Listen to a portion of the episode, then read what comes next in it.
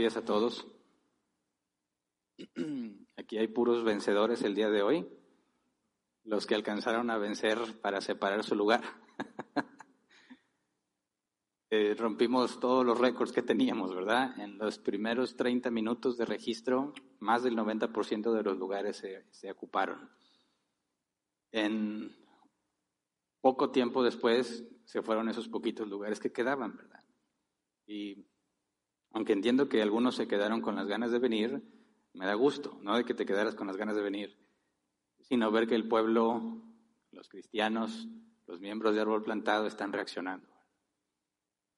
Es bueno que tengamos este tipo de problemas y les adelanto que estamos ya pensando en un mecanismo para hacer una eh, fila de espera, que para cuando te registres y no alcanzaste lugar, entres a una fila de espera de manera que si se liberan lugares, se empiecen a asignar de acuerdo a esa lista de espera.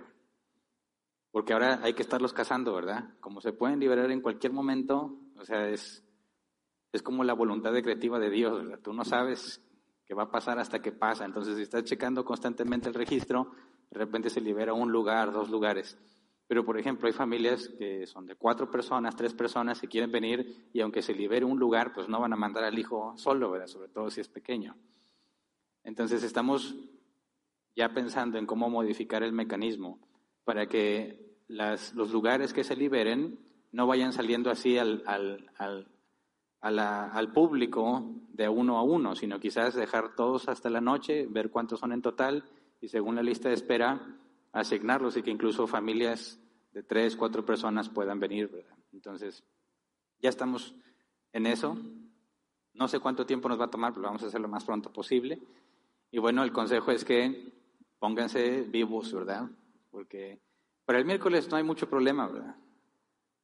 Pero para domingo sí, entonces recuerden, dos días antes, viernes, 8 de la mañana, el sistema se activa en automático.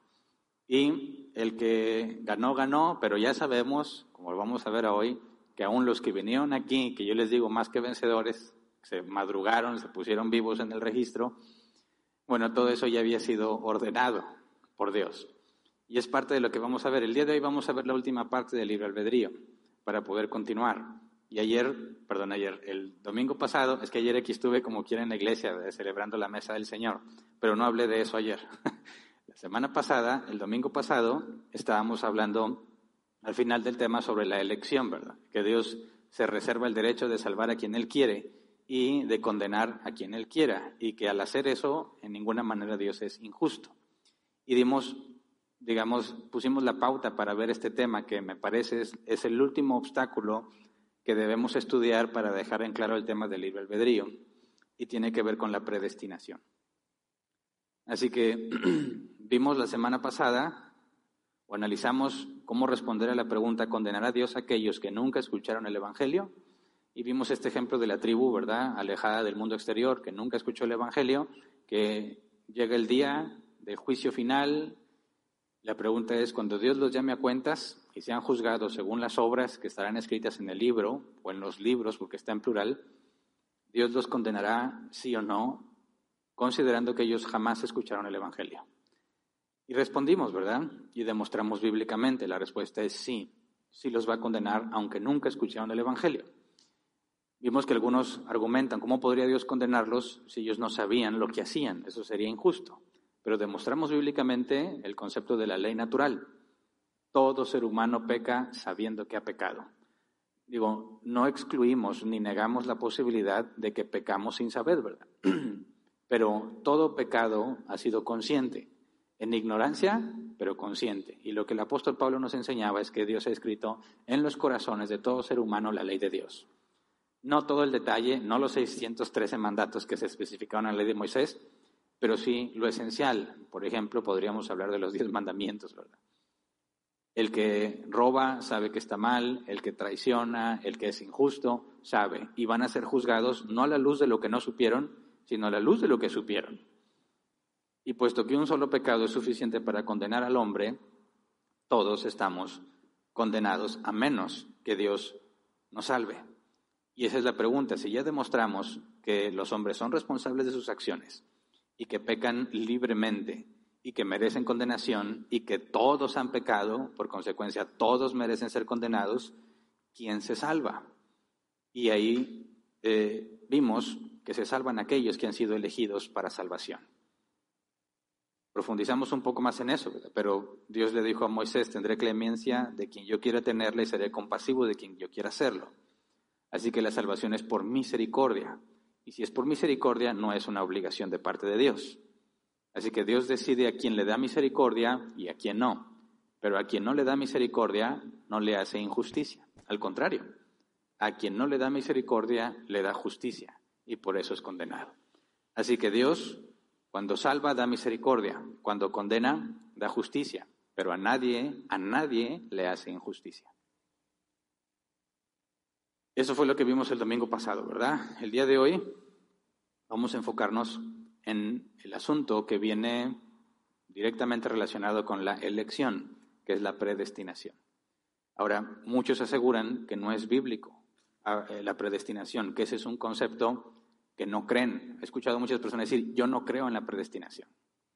Y, em, es incómodo escucharlo, porque me parece que no se dan cuenta que negar la predestinación es negar la escritura. Y que un cristiano diga, yo no creo en la predestinación, es lo mismo que decir, yo no creo en la Biblia. Entonces, ¿por qué te llamas cristiano si no crees lo que la Biblia enseña? Porque aunque a muchos, durante, como en mi caso, 13 años jamás me hablaron de la predestinación. Es más, esa palabra ni siquiera sabía que estaba en la Biblia.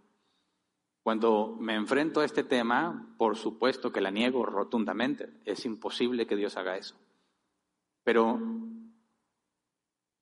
lo rechazo o no lo acepto o no lo creo porque estoy en mi ignorancia seguro que no es algo bíblico. El punto es que cuando te das cuenta que es bíblico y que bíblicamente es innegable, tienes que tomar una decisión. Tienes que analizar este tema, profundizarlo, tratar de comprenderlo y de ahí tomar una decisión o simplemente cerrar tu mente y decir, no, eso no lo creo, eso no lo acepto porque no me gusta. Entonces, cuando hablamos de predestinación, implícitamente hay un problema con la capacidad de elegir. Que si, si Dios ya predestinó todas las cosas, entonces yo no tengo capacidad de decidir, ¿verdad? Simplemente haré lo que estaba predestinado que yo hiciera. Y de ahí otros argumentos por los cuales eh, se nos llega a acusar no específicamente árbol plantado, sino a todos aquellos que afirmamos la predestinación, es que si Dios ha ordenado la salvación de algunos individuos, ¿podrías perder tu salvación? Si Dios ha ordenado que seas salvo, ¿podría alguien frustrar los planes de Dios? Digamos, es imposible, porque Dios es omnipotente, ¿verdad? Nadie puede frustrar los planes de Dios. Entonces, aseguramos que aquel que ha sido predestinado a salvación se va a salvar y no hay forma de que se pierda, porque hay una orden de Dios de por medio. Y esto lleva a la frase salvo siempre salvo, ¿verdad? Hace algunos temas en un comentario lo dijeron, ¿verdad? Que la doctrina de salvo siempre salvo es doctrina de demonios. Es bueno, ese es otro error grave, porque al decir salvo siempre salvo están haciendo, haciendo ciertas mm, presunciones o están asumiendo ciertas cosas que no son bíblicas y que nosotros tampoco enseñamos. Entonces, el tema de hoy nos va a permitir ver cómo resolver el asunto del libre albedrío con la predestinación y aclarar un poco, porque necesitaríamos profundizar más, pero aclarar un poco cómo la acusación de salvo siempre salvo es una acusación eh, infundada. Aunque lo aseguramos, es cierto que si tú has sido salvo, siempre vas a ser salvo, pero no como ellos lo aseguran. Así que entraremos a ese tema brevemente, pero antes de empezar a estudiar la escritura, vamos a orar, así como estamos. Señor y Dios nuestro, te rogamos que en tu misericordia, por medio de tu Espíritu Santo, nos permitas comprender, nos permitas entender dentro de nuestras limitaciones, dentro de las capacidades que nos has dado, Señor, permítenos comprender lo que tu palabra ha revelado, de manera que podamos saber por qué lo creemos, Señor, exactamente qué creemos y cómo lo aplicamos y lo enseñamos a otros. Te rogamos, Padre, que nos permitas entender y vivir de acuerdo a lo que nos estás mostrando, de manera que cuando alguien nos pregunte o nos demande razón de nuestra esperanza, podamos dar razón no solamente en palabras, sino también en hechos que demuestren, Señor, que hemos creído y que hemos confiado en ti. Así que nos ponemos en tus manos como cada reunión, Amén. Muy bien, entremos en tema. La semana pasada vimos la elección, ¿verdad? Y es algo innegable también. Dios eligió a Abel, pero no eligió a Caín, ¿verdad? Es el primer ejemplo que tenemos. Dios elige a Abel, pero no a Caín. Luego, Dios elige a Noé y a su familia y no elige al resto de las familias de la tierra. Luego vemos el conflicto entre Isaac e Ismael y vemos que Dios elige a Isaac, pero no a Ismael. Luego Dios elige a Jacob, pero no a Esaú, ¿verdad? Luego Dios elige a los israelitas, pero no al resto de las naciones. Jesús elige a doce discípulos y no al resto de sus seguidores. Bíblicamente hablando, la elección es innegable y está presente en toda la escritura. ¿Verdad? Ahora, lo que la Biblia enseña es que los que han sido elegidos no solamente fueron elegidos, sino también predestinados. Efesios capítulo 1, versículo 3 al 7. Alabado sea Dios, Padre de nuestro Señor Jesucristo, que nos ha bendecido en las regiones celestiales con toda bendición espiritual en Cristo. Dios nos escogió en Él antes de la creación del mundo, para que seamos santos y sin mancha delante de Él. En amor nos predestinó para ser adoptados como hijos suyos por medio de Jesucristo, según el buen propósito de su voluntad, para alabanza de su gloriosa gracia que nos concedió en su amado. Entonces dice, Dios nos escogió en él. La palabra escogió, el griego eklegó. Seleccionar, elegir, elegir por mí mismo. Dios eligió, ya lo vimos la semana pasada, pero nos especifica en él. Nos eligió en él. La palabra en, el diccionario eh, lo traduce así. Correctamente es adentro o dentro de como en la condición o estado en lo que algo opera desde adentro. Dios nos eligió en Él, es algo que sucede en Dios, basado en sus propios criterios de Él mismo, no basado en la criatura. Mira, segunda de Timoteo 1.9 dice, pues Dios nos salvó y nos llamó una vida santa, no por nuestras propias obras, sino por su propia determinación y gracia nos concedió este favor en Cristo Jesús antes del comienzo del tiempo. Entonces, los dos pasajes nos hablan en esencia lo mismo, ¿verdad? Nos escogió o nos eligió antes de la creación del mundo, antes del tiempo, y no basado en lo que tú hiciste o en lo que tú harías, sino una decisión basada en Él. Y como dice eh, Efesios, para la gloria de su nombre, ¿verdad? para su gloriosa gracia. Dios ha decidido salvar a unas personas no basados en sus propias obras, ni como algunos dicen fue el futuro y vio lo que ibas a hacer y entonces te eligió. No, la decisión o la, elección ya no sería en Él, sino en ti, en base a lo que tú hiciste. Y si no es por obras, no cuentan ni siquiera las del futuro, ¿verdad? A ver qué ibas a hacer y entonces te elijo, siguen siendo, eso sería una elección por obras. Entonces, la Biblia no especifica cuál es el criterio que Dios usó, pero sí aclara que no es la obra de ninguno de nosotros. Antes de la creación del mundo, entonces no había tiempo, no había nada. Decir antes de la creación es algo absurdo, porque la creación, cuando Dios creó los cielos y la tierra, tanto la materia como el espacio como el tiempo fueron creados en ese instante. Pero si decimos antes de eso, ya no tiene sentido hablar de un antes porque no había tiempo, ¿verdad? Previo, para hablar de antes y después, necesariamente necesitas el tiempo. Y si estás pensando en un momento anterior al tiempo, ya no, es, ya no es inteligible para nosotros, no podemos comprenderlo.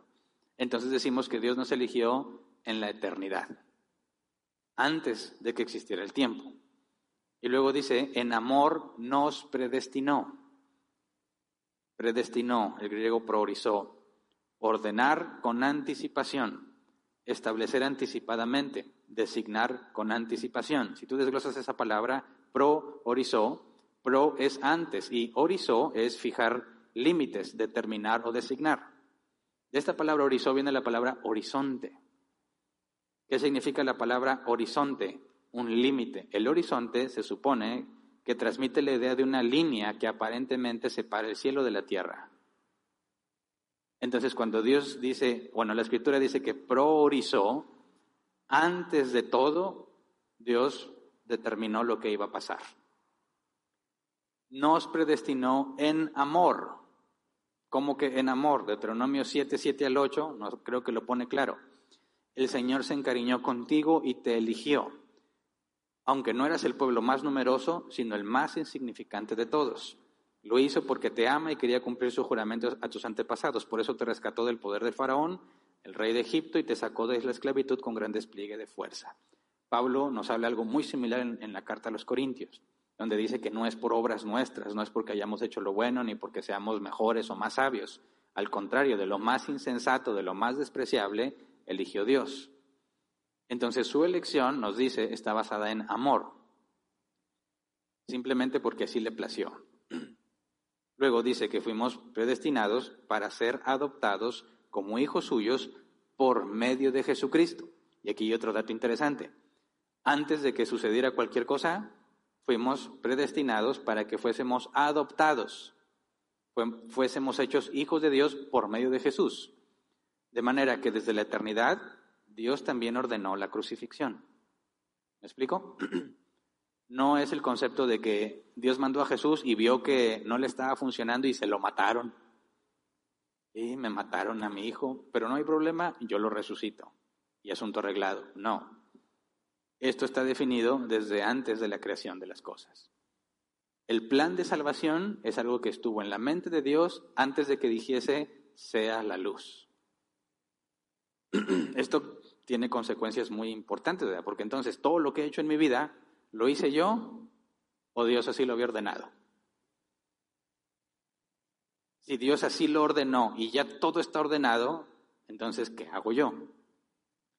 Pero sigamos leyendo. Dice que fuimos predestinados para ser adoptados como hijos suyos por medio de Jesucristo, según el buen propósito de su voluntad, para alabanza de su gloriosa gracia. Lo hace Dios para su propia gloria. Y ahorita vamos a entender por qué. Pero entonces aquellos que Dios eligió, también los predestinó.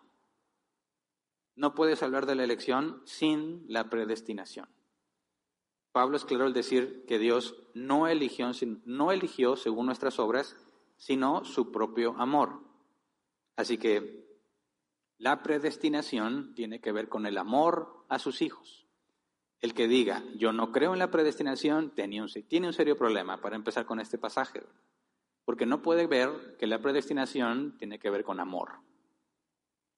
Vamos a otro pasaje, Romanos 8, versículo 29 al 31. Porque a los que Dios conoció de antemano, también los predestinó a ser transformados según la imagen de su Hijo, para que Él sea el primogénito entre muchos hermanos. A los que predestinó también los llamó, a los que llamó también los justificó y a los que justificó también los glorificó. ¿Qué diremos frente a esto? Si Dios está de nuestra parte, ¿quién puede estar en contra nuestra? Ahora, a muchos cristianos les gusta mucho este pasaje, ¿verdad? Si Dios conmigo, ¿quién contra mí? Y al mismo tiempo dicen, yo no creo en la predestinación. Pero ¿cómo es que estás contento de decir, si Dios está de mi parte, ¿quién contra mí? Cuando eso es una consecuencia directa de haber sido predestinados, ¿verdad? ¿Cómo es posible que neguemos la predestinación, pero sí digamos en Facebook y en todos lados, si Dios conmigo, ¿quién contra mí? No, es que esa confianza de decir, si Dios está conmigo, ¿quién contra mí? está basada en la predestinación. Sin predestinación no hay confianza de ninguna manera. No podría decir si Dios conmigo, ¿quién contra mí? si no ha sido predestinado. De hecho, la predestinación es lo que nos da una firme confianza y esperanza en Dios, porque sabemos que Él no miente, Él no falla, Él no se equivoca y todo lo puede. Pero dice, a los que Dios conoció de antemano, también los predestinó. Y aquí dicen algunos, ya ves, los conoció de antemano, o sea, no existía nadie, nada había sido creado. ¿Cómo los conoció? Vio el futuro, vio lo que ibas a hacer y entonces te eligió y te predestinó. Pero no, la palabra conoció aquí no es mero conocimiento. La palabra conoció eh, de antemano, bueno, aquí son tres, conoció de antemano, pero en griego es una, pro ginosko, se traduce como saber de antemano. Pro antes, pero la palabra ginosko es conocer, saber mediante experiencia personal. Mateo 7:23 dice, entonces les diré claramente, jamás los conocí. Aléjense de mí, hacedores de maldad. Palabras de Jesús, que sabemos que en su naturaleza divina es omnisciente. ¿Cómo es que les dice jamás los conocí? Bueno, es que no está hablando de conocimiento, mera información, ¿verdad? La palabra ginosco habla de intimidad, conocimiento que obtienes por tener cercanía con esa persona. En el caso de hombre y mujer, esta palabra ginosco hace referencia al acto sexual, un conocimiento íntimo que de ninguna manera podrías obtener de una persona del sexo opuesto más que mediante la relación sexual. No hay forma de obtener ese conocimiento.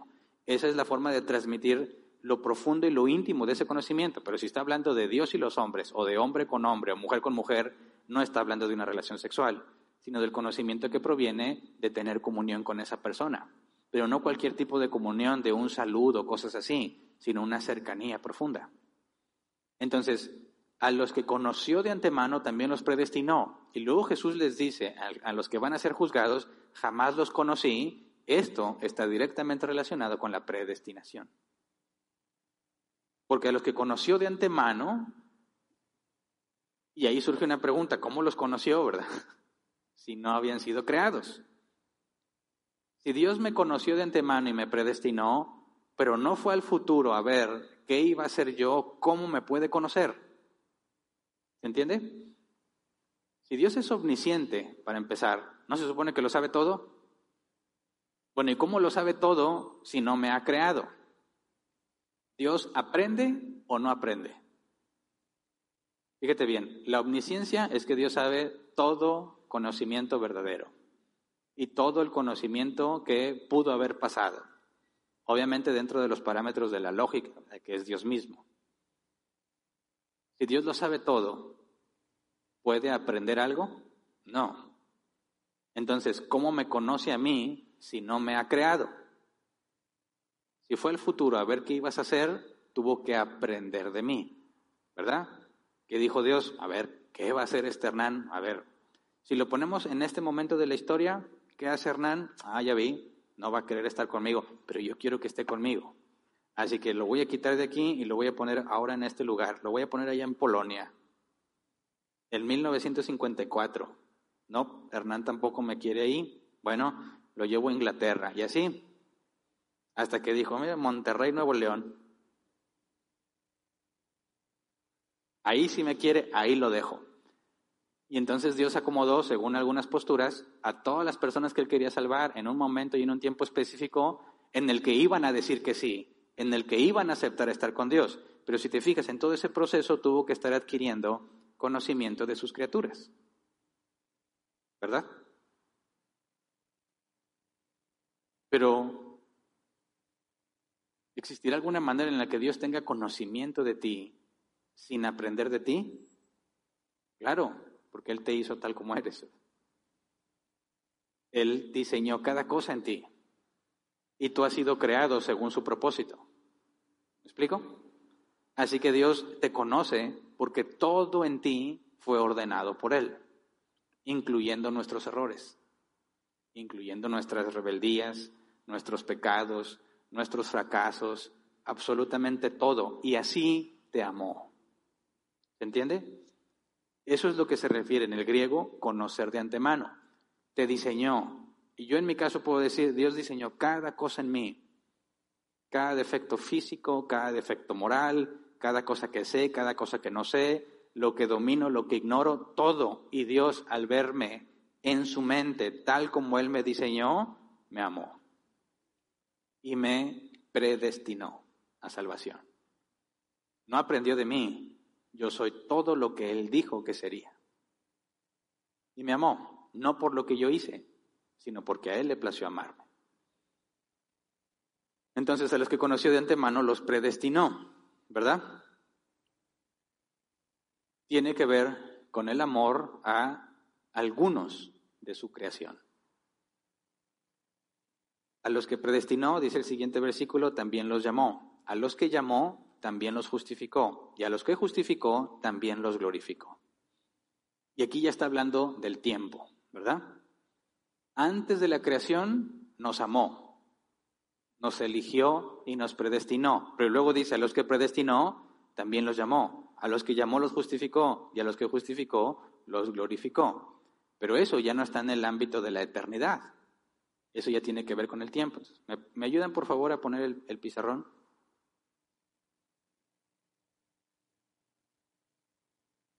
Ya hace tiempo que no hago mis garabatos y ya lo extrañaba, entonces voy a empezar a garabatear otra vez para tratar de, mostrar mi punto con claridad. Porque los cristianos tendemos a confundir las decisiones que tomamos porque no partimos del, del parámetro bíblico. ¿Sí? ¿Está en pantalla o no? Muy bien. No sé si lo pueden ver los de aquí. ¿Ya?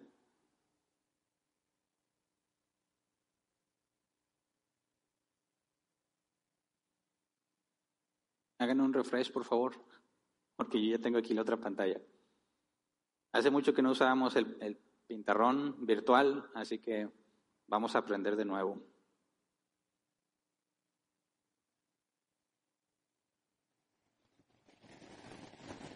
A ver si es la voluntad de Dios que me deje explicarles con mis garabatos.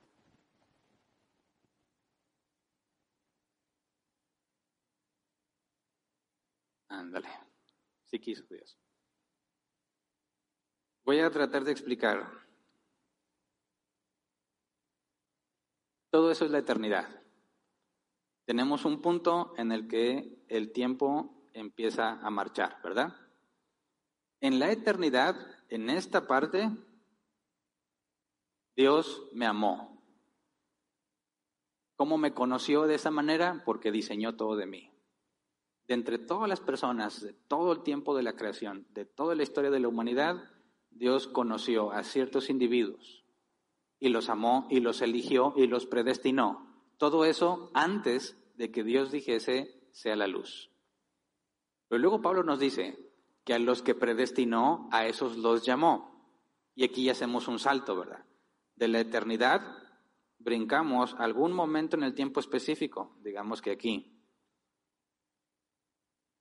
6 de octubre de 1996, Dios me llamó. Y a los que llamó, dice, justificó.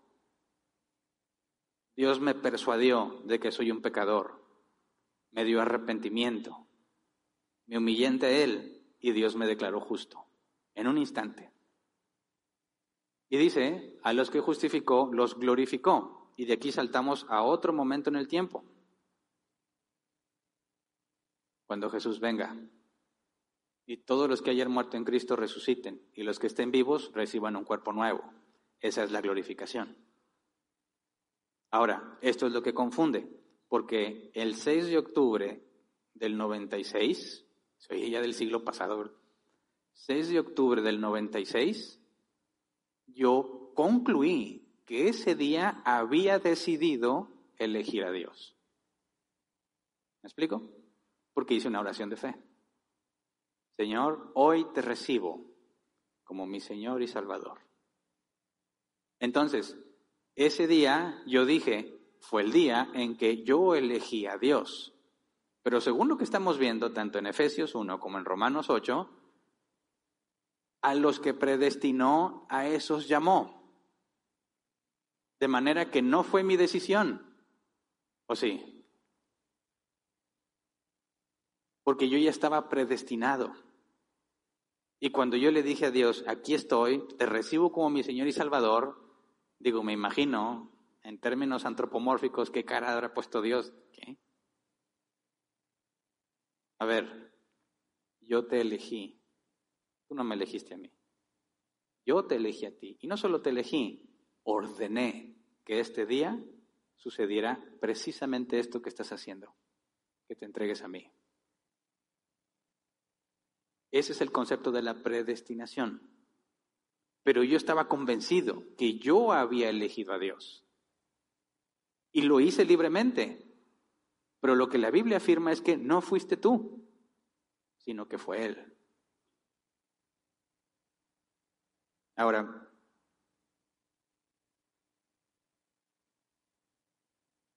déjeme regresarme al texto. A los que predestinó también los llamó, a los que llamó también los justificó y a los que justificó también los glorificó. Ahora vamos a Juan 15, 16, por favor. No me escogieron ustedes a mí, sino que yo los escogí a ustedes y los comisioné para que vayan y den fruto, un fruto que perdure.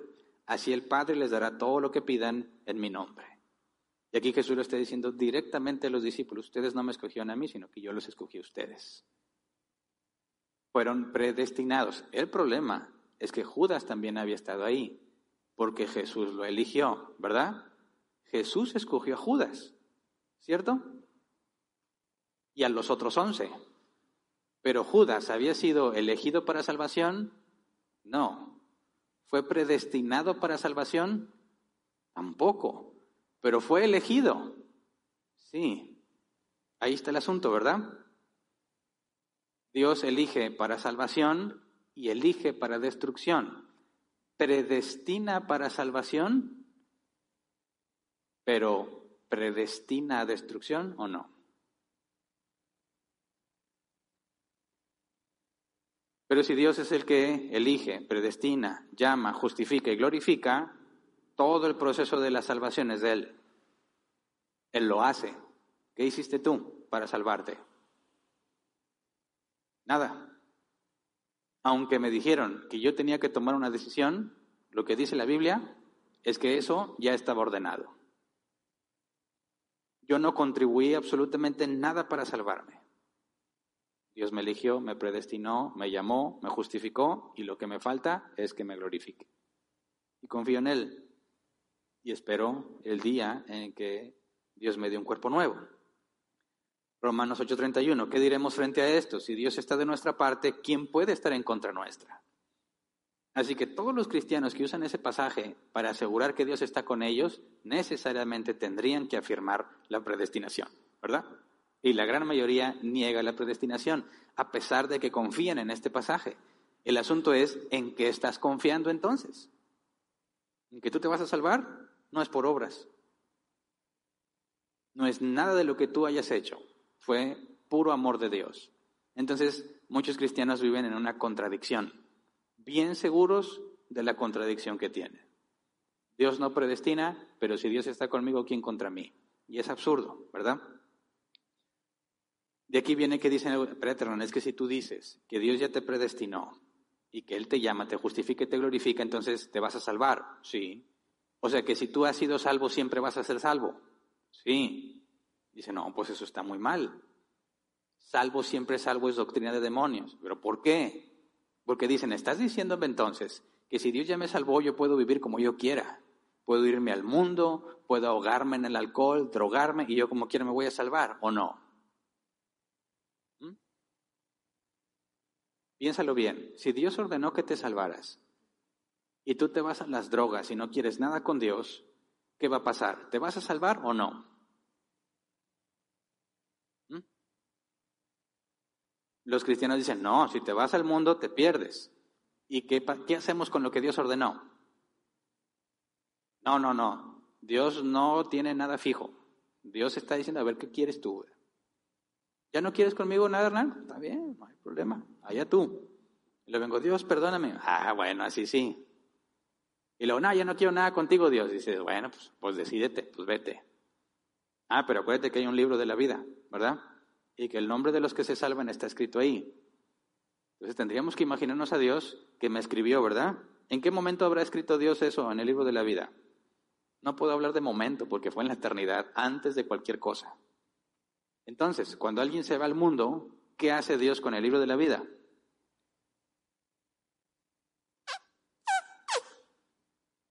Hernán ya no. Y luego vengo arrepentido. Va otra vez. ¿Cómo te llamas? Y Hernán se vuelve a ir. ok. Y Hernán regresa. Bueno, otra vez. ¿Dónde está la omnisciencia? ¿Dónde está la soberanía? ¿Dónde está la omnipotencia de Dios? Dios ya no es Dios y hace eso. Así que no negamos que no importa qué haga un individuo, la voluntad de Dios y su orden no dejará de cumplirse.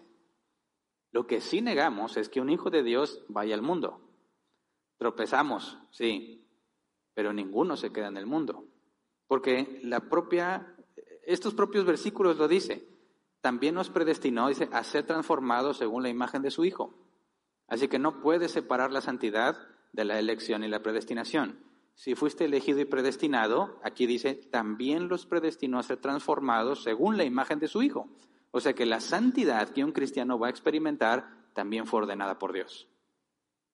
De manera que es imposible que alguien diga que fue predestinado a salvación y viva en el mundo. Porque la predestinación incluye la orden de ser transformado según la imagen de su Hijo. Y eso es un proceso gradual, ¿verdad? Entonces, cuando nos acusan, salvo siempre salvo, significa que tú eres salvo y puedes vivir como tú quieras. Eso es totalmente erróneo, es antibíblico. Sin santidad nadie verá al Señor, dice la Escritura. Jesús dijo al árbol, lo conoces por sus frutos, ¿verdad? Así que el que ha sido predestinado para salvación no es un mal árbol, sino un buen árbol. Y según Jesús, un buen árbol da buen fruto.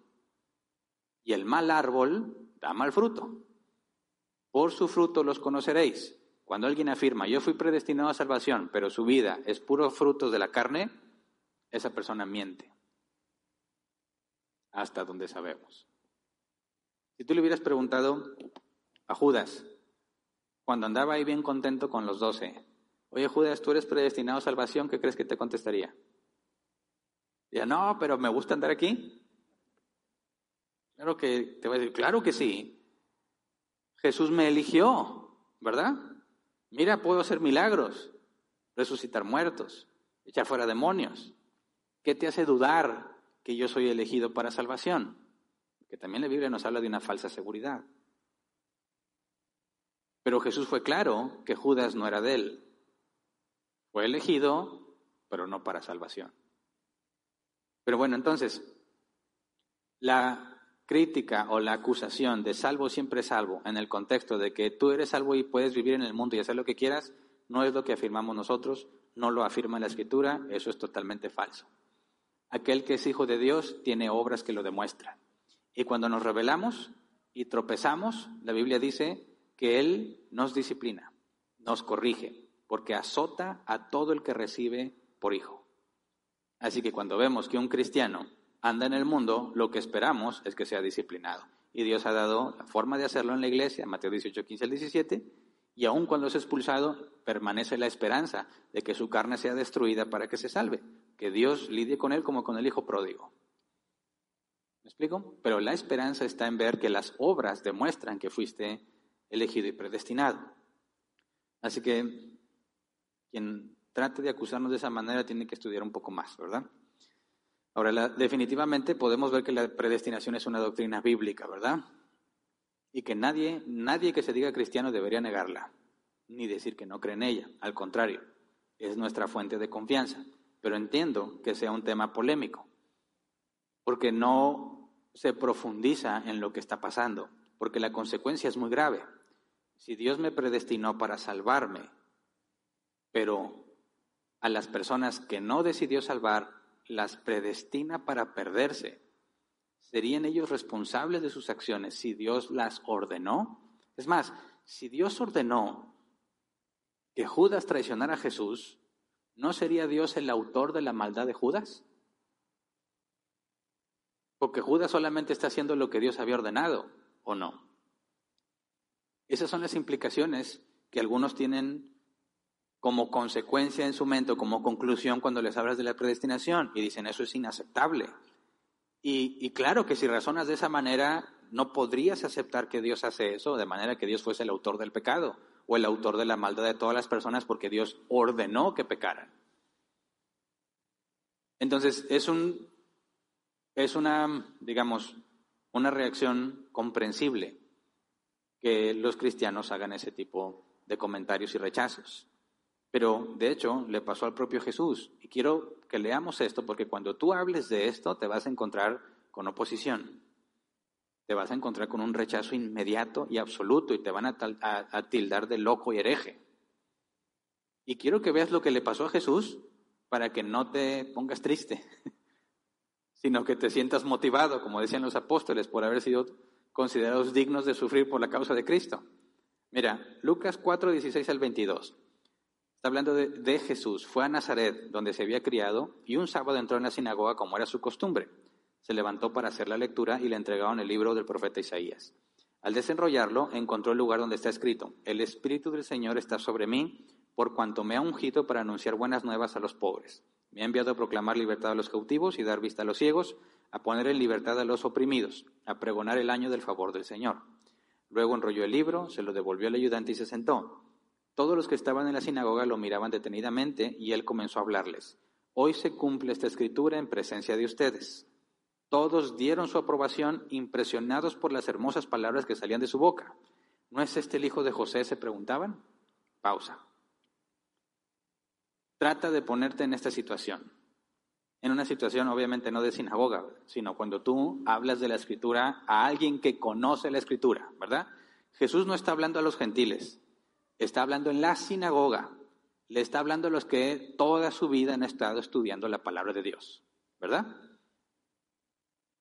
Cita al profeta Isaías y todos felices y contentos. Qué hermoso habla Jesús. Está leyendo la escritura. Pero, Lucas 4, 23 al 24.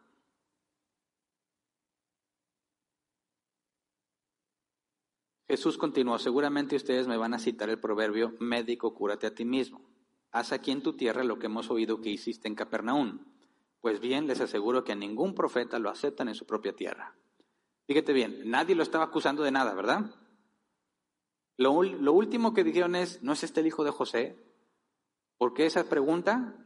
¿Por qué? Porque habían escuchado, porque esto sucedió después de que Jesús regresó del desierto, después de ser tentado e hizo milagros y señales en otra parte, luego regresó donde él había crecido, llega a hablar de la palabra de Dios y dice la profecía, donde dice que sería enviado a pregonar libertad a los cautivos y se cumple hoy. Todos saben que viene de Capernaum y que todo mundo dice que hace milagros. Pero curiosamente, dicen los de Nazaret, lo hemos visto aquí toda su vida y nunca hizo nada. Es el hijo de José, el carpintero. ¿Cómo es que ha hecho milagros allá, pero aquí no? Si aquí vive. ¿A quién debería estar más dispuesto a ayudar? ¿A los de su colonia, que no hay que ser un pueblo? ¿A los de su pueblo? ¿O a los de otro lugar? ¿No es este el hijo de José? Y Jesús les aclara de antemano, ya sé que me van a decir, médico, cúrate a ti mismo. No hay honra para el profeta en su tierra les adelanta lo que va a pasar. Luego versículo 25 al 27 dice, no cabe duda de que en tiempos de Elías, cuando el cielo se cerró por tres años y medio, de manera que hubo una gran hambre en toda la tierra, muchas viudas vivían en Israel. Les, cita la escritura otra vez, ¿verdad? Diciendo, ustedes que conocen de la Biblia, recuerden que hubo una gran hambre y que había muchas viudas con hambre. Versículo 26, sin embargo, Elías no fue enviado a ninguna de ellas sino una viuda de Sarepta en los alrededores de Sidón. Asimismo, había en Israel muchos enfermos de lepra en tiempos del profeta Eliseo, pero ninguno de ellos fue sanado sino Namán el sirio. ¿Qué les está recordando aquí de la escritura?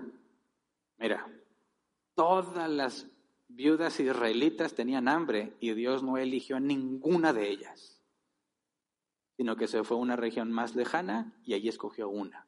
Y luego en los tiempos de Eliseo había muchos muchos con lepra, israelitas, pero Dios no quiso sanar a ninguno más que uno que era gentil, que era pagano, Namán el sirio.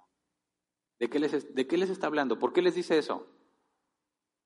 Diciendo, a ver, los milagros que hizo allá, ¿por qué no los hace aquí? Y le dicen, bueno, aunque aquí hay necesidad, como hubo hambre en los tiempos de Elías y como hubo lepra en los tiempos de Eliseo, Dios decidió, porque así lo quiso, bendecir nada más a unos cuantos. O sea, les está hablando de una elección incondicional. Incondicional porque no depende de lo que hayan hecho. ¿Por qué Dios elegiría a un hombre pagano sirio en lugar de un hombre israelita? ¿Por qué? Por misericordia. Y Él se la da a quien Él quiere. Reacción de los de la sinagoga, Lucas 4, 28 al 30. Al oír esto, todos los que estaban en la sinagoga se enfurecieron.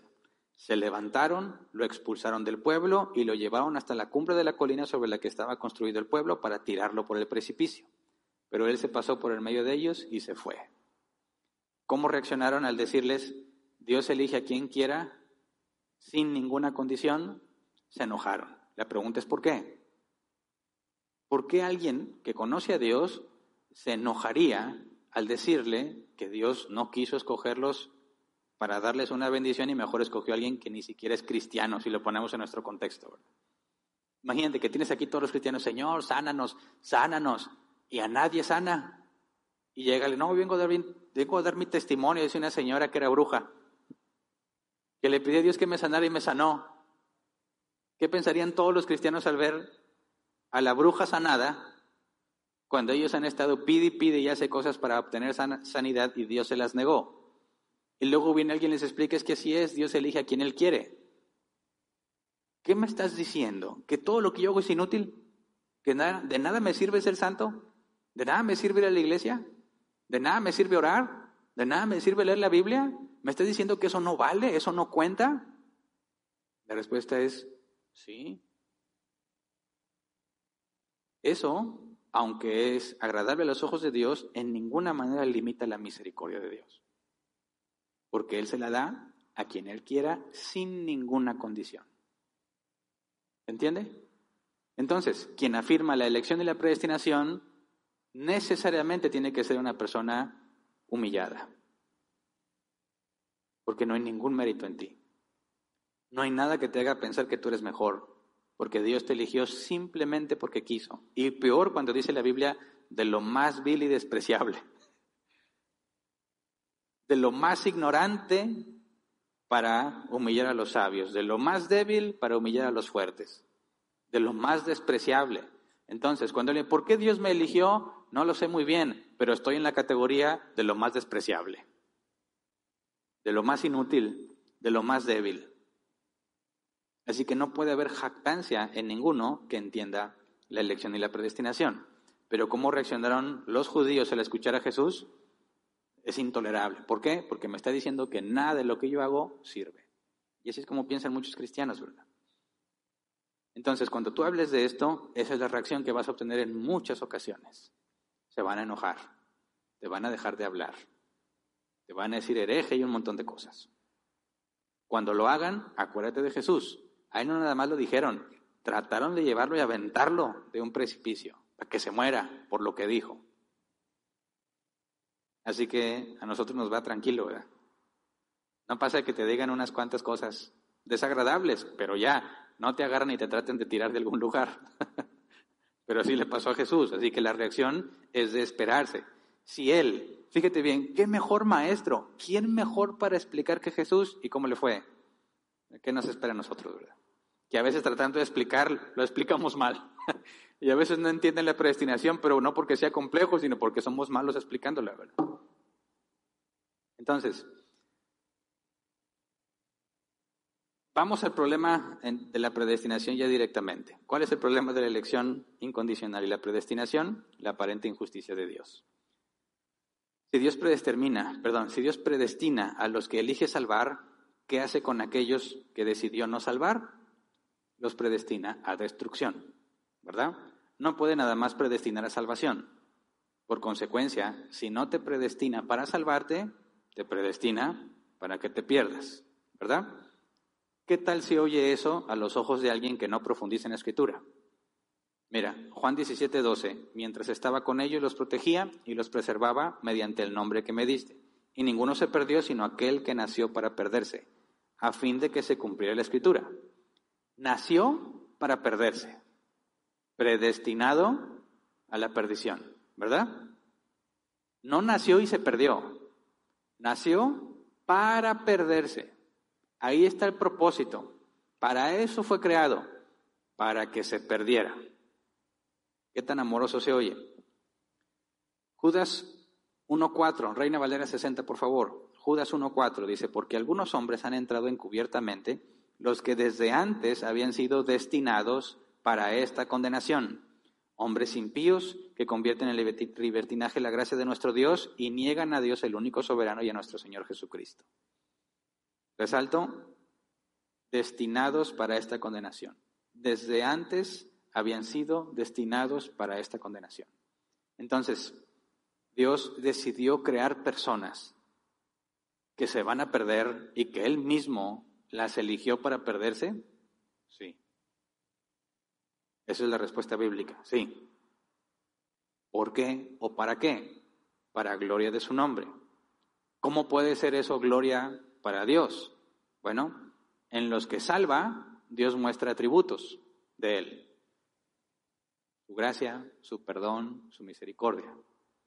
En los que condena, ¿qué atributos, qué atributos muestra? Justicia, ira, ¿verdad? De manera que cuando Dios crea a alguien para salvarlo, se glorifica su nombre porque vemos que Él es misericordioso. Cuando crea a alguien para condenarlo, se glorifica su nombre porque vemos que Él es justo. ¿Me explico? Así que hablamos de una doble predestinación. Predestinación para salvar y predestinación para reprobar, para destrucción. Pero fíjate la consecuencia. Si yo fui elegido y me predestinó para salvación, no fui yo quien elegí a Dios, ¿verdad? Sino que Él me eligió a mí. Eso es correcto. ¿Ok? Si yo fui elegido y predestinado para salvación, todas las buenas obras que yo he hecho fueron ordenadas por Dios, ¿verdad? ¿Verdad? Sí. Ahora, del otro lado, si alguien, yo no, si alguien fue predestinado a reprobación, no fue él quien rechazó a Dios, sino Dios lo rechazó a él. ¿O no? Fíjate bien, si fui yo determinado, predeterminado a la salvación, no fui yo quien eligió a Dios, Él me eligió a mí. Todos estamos de acuerdo con esa, pero volvamos al otro lado. Si Dios predestinó para perdición, entonces esa persona no rechazó a Dios, sino que Dios lo rechazó a él. ¿Es válido? Si yo no elegí a Dios, Él me eligió a mí. Bueno, entonces el que se predestina para perderse no rechaza a Dios, Dios lo rechazó a Él. ¿O no? Pero si ellos no rechazaron a Dios, sino que Dios lo rechazó a ellos, ¿por qué los culpa? ¿Entiende el problema? Si las obras buenas que yo hice las hago porque Dios las ordenó, las malas obras que alguien que no fue elegido para salvación, las malas obras que hace, Dios las ordenó. ¿Sí o no? Ahí está el problema con la predestinación. Entonces, ¿soy un títere o qué? Hago lo que debo de hacer, bueno, pero pues es que es Dios quien ya lo había ordenado. Ah, y lo que no debería de hacer lo ordenó Dios, ¿qué le contesta? ¿Sí o no? ¿Sí lo ordenó o no lo ordenó? Algunos cristianos tratan de defender a Dios y dicen, no, no, Él no las ordenó. Entonces, ¿quién las ordenó? ¿Mm? Necesariamente tenemos que decir, sí, Dios ordenó todo lo bueno y Dios ordenó todo lo malo que se ha hecho. Pero si Dios lo ordenó, ¿no es Él el responsable de esa maldad porque Él así la ordenó? Y decimos, no. Y ahí está el asunto.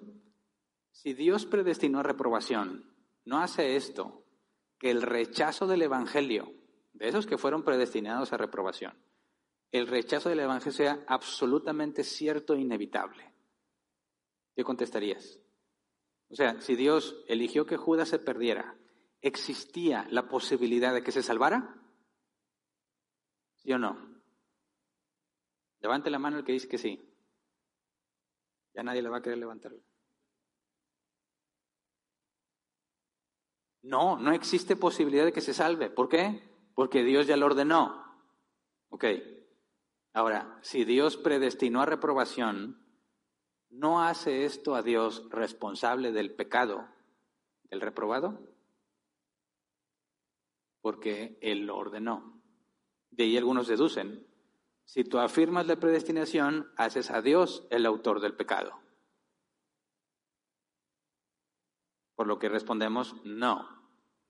No, mira, Dios predestinó a reprobación y es imposible que esa persona se salve. No hay posibilidad. Eso lo decimos con toda seguridad.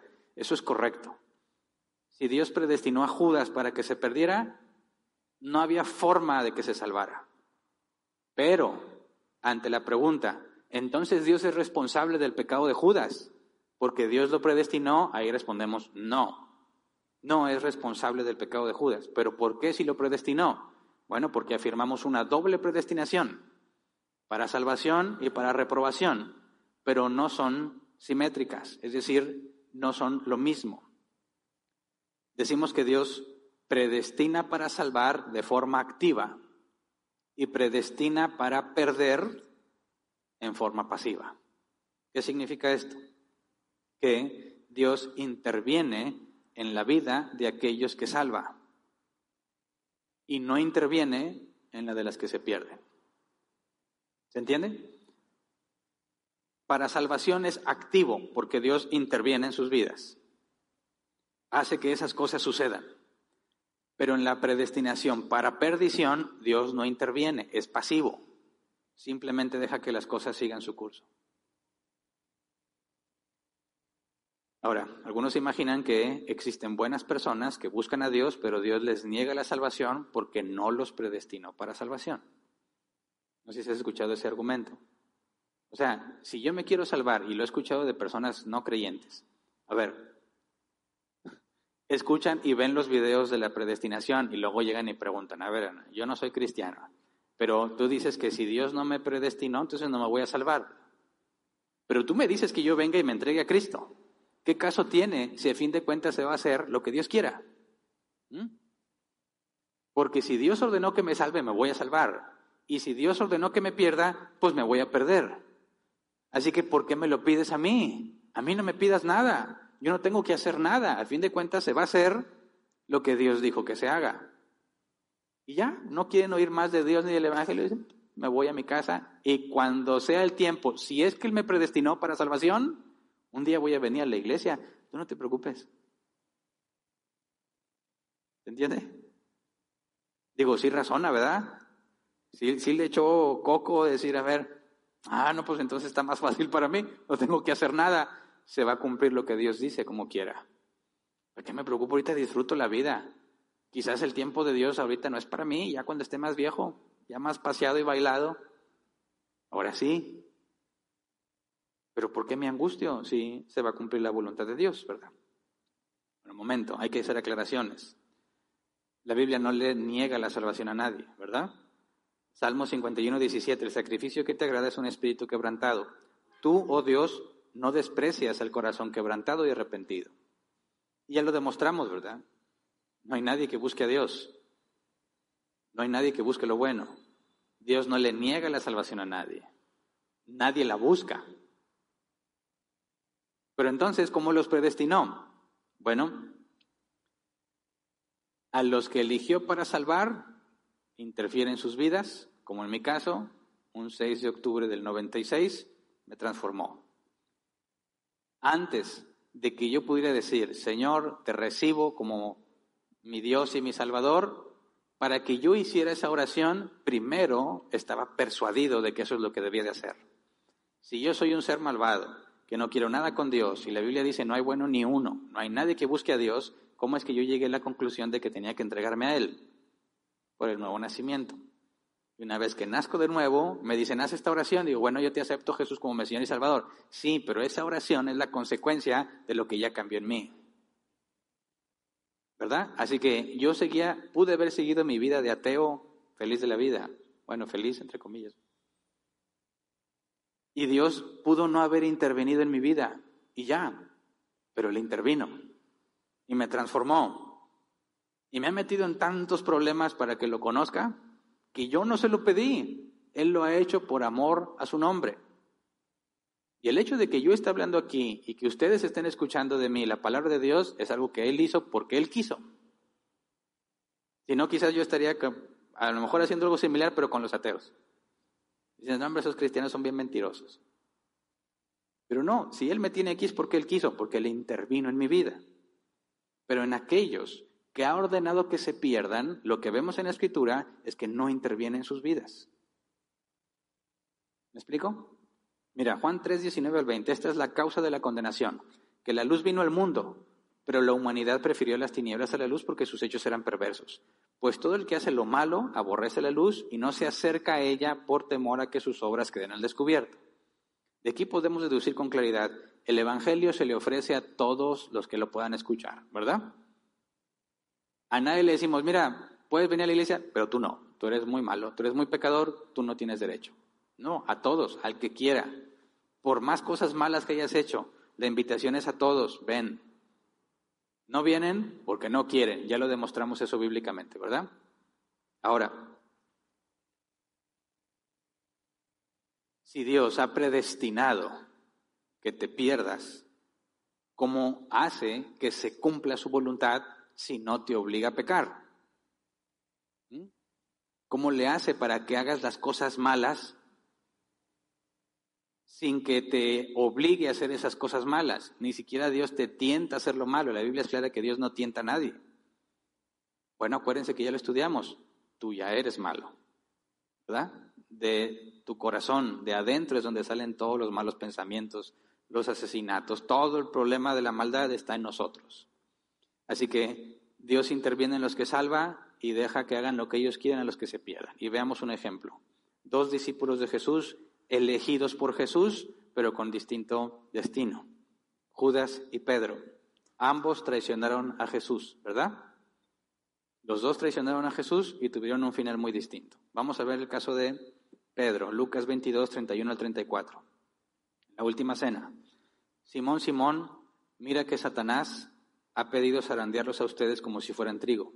Pero yo he orado, he orado por ti para que no falle tu fe y tú cuando te hayas vuelto a mí, fortalece a tus hermanos. Señor, respondió Pedro, estoy dispuesto a ir contigo tanto a la cárcel como a la muerte. Pedro, te digo que hoy mismo, antes de que cante el gallo, tres veces negarás que me conoces. Esta es una traición, ¿verdad? Decir que no conoces a Jesús después de estar con Él por miedo a lo que te va a pasar, eso es una traición, ¿verdad? Pero fíjate lo que Jesús le dijo, pero yo he orado por ti para que no te falle tu fe. Pedro, me vas a negar. Satanás los pidió y Dios le dio permiso. ¿Y sabes qué? Satanás va a tener éxito. Te va a hacer traicionarme. Pero yo he rogado que no falle tu fe. Y le adelanta que Dios ya le concedió esa petición, porque dice, y tú, cuando te hayas vuelto a mí, fortalece a tus hermanos. Fíjate, toda la información que le dio a Pedro. Pedro, me vas a negar, me vas a traicionar. Pedro, quizás, como todo parece indicar, está a oídos de, los demás. Y Jesús, poco antes había dicho, uno de los que está aquí me va a traicionar. ¿Cómo se habrá sentido Pedro? Imagínate, les dice Jesús, uno de los que están aquí me va a traicionar. Y lo, Pedro, Satanás los ha pedido y me vas a negar. no, pues, me lo hubieras dicho aparte. yo no, yo a la cárcel y a la muerte contigo.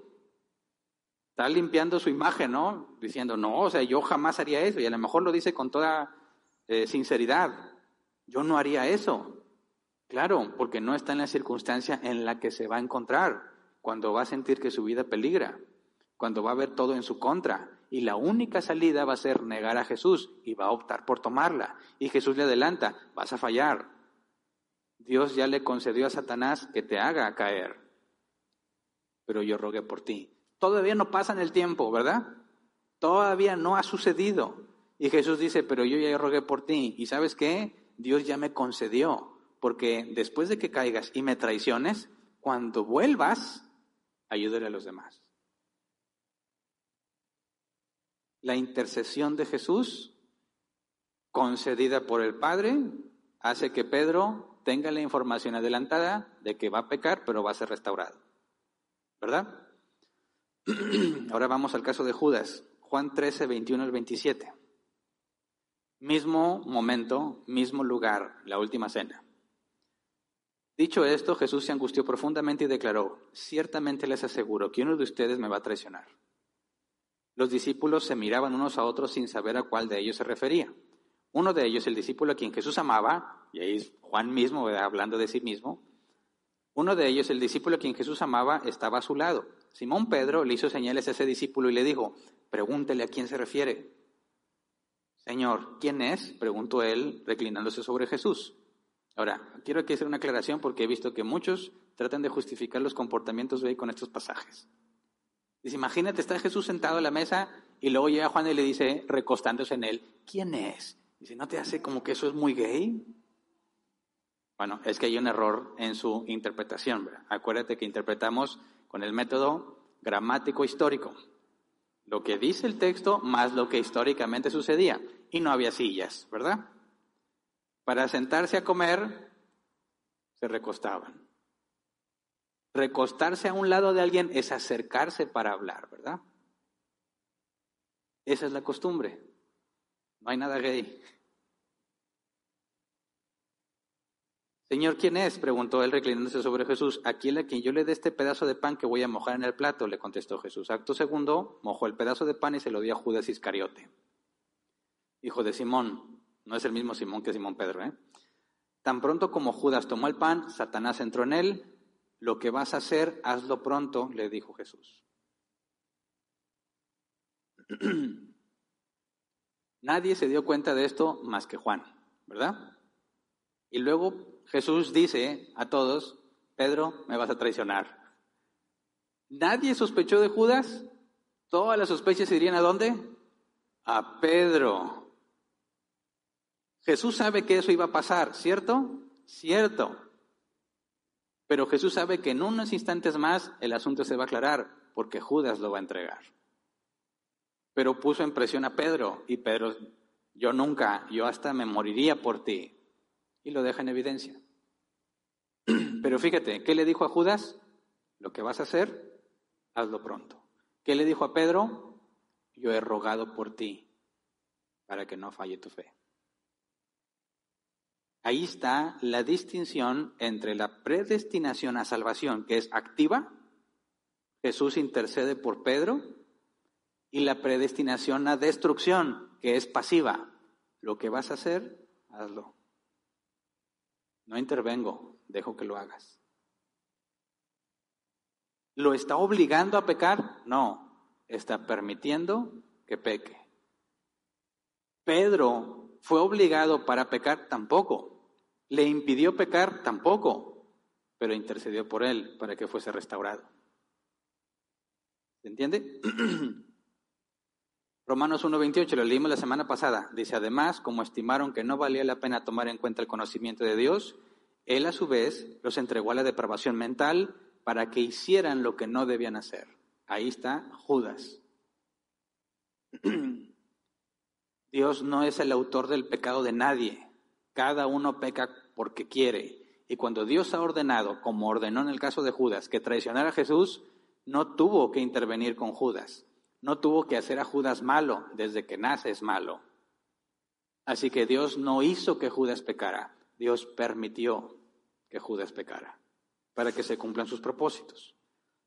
Así que la doble predestinación es bíblica, pero se tiene que aclarar que no es simétrica, no es activo-activo, es activo en la salvación, pasivo en la destrucción.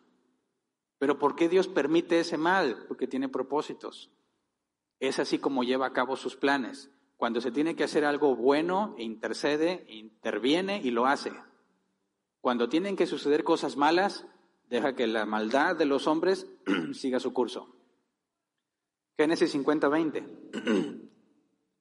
José, hijo de eh, Jacob, es verdad que ustedes pensaron hacerme mal, pero Dios transformó ese mal en bien para lograr lo que hoy estamos viendo, salvar la vida de mucha gente.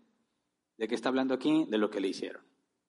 Sus hermanos lo vendieron, ¿verdad? Bueno, iban a matarlo. Uno intercede por él y logra que mejor lo vendan. Y lo venden injustamente. Y siendo esclavo, además del trato de esclavo que recibió, cuando empezó a prosperar, lo acusan falsamente de violación y lo encierran. Es muy malo que lo hayan vendido, encima todavía es muy malo que lo hayan encarcelado por un delito que no cometió. Y todo eso lo permitió Dios. ¿Y a qué conclusión llega José? es verdad que ustedes pensaron hacerme mal. Fíjate bien. Imagínate si yo fuera uno de los hermanos de José y, me, y escucho la doctrina de la predestinación. Digo, a ver, tú me estás diciendo, Hernán, que yo vendí a mi hermano porque Dios lo había predestinado. ¿Sí? ¿Eso qué me hace a mí entonces? Un siervo de Dios, ¿no? Porque estoy haciendo su voluntad. ¿Sí o no? Yo hice lo que Dios quiso y mira qué bien no salió. ¿Mm? Este muchachón se iba a aguantar, le diría José. Yo confío en ti. Digo, yo nada más hice lo que Dios había ordenado. ¿Podrías argumentar de esa manera? Dice José, no, ustedes pensaron hacerme mal. Sí, Dios lo ordenó, pero tú no sabías. Tú le hiciste con malas intenciones. Dios lo permitió para que eso malo fuese convertido en algo bueno. ¿Se entiende? Hechos 2, 22 al 23. Pueblo de Israel, escuchen esto. Jesús de Nazaret fue un hombre acreditado por Dios ante ustedes con milagros, señales y prodigios, los cuales realizó Dios entre ustedes por medio de él, como bien lo saben. Este fue entregado según el determinado propósito y el previo conocimiento de Dios, y por medio de gente malvada, ustedes lo mataron clavándolo en la cruz. Y aquí está el asunto. Fue de acuerdo a lo que Dios ya había previamente ordenado, ¿verdad? Pero los malos son ustedes. Por medio de gente malvada, ustedes lo mataron, clavándola en la cruz. Aquí está hablando Pedro, y Pedro no está diciendo, Dios predestinó que Jesús, que Jesús lo mataran, por consecuencia ustedes son inocentes porque solamente hicieron lo que Dios quiso. No, no, no, no. Dios usó a la gente malvada para cumplir sus planes. ¿Se entiende? Así que no hay nada incorrecto en Dios cuando predestina destrucción. No hay injusticia ni hace que el pecado, perdón, que el pecador peque. Simplemente permite la maldad.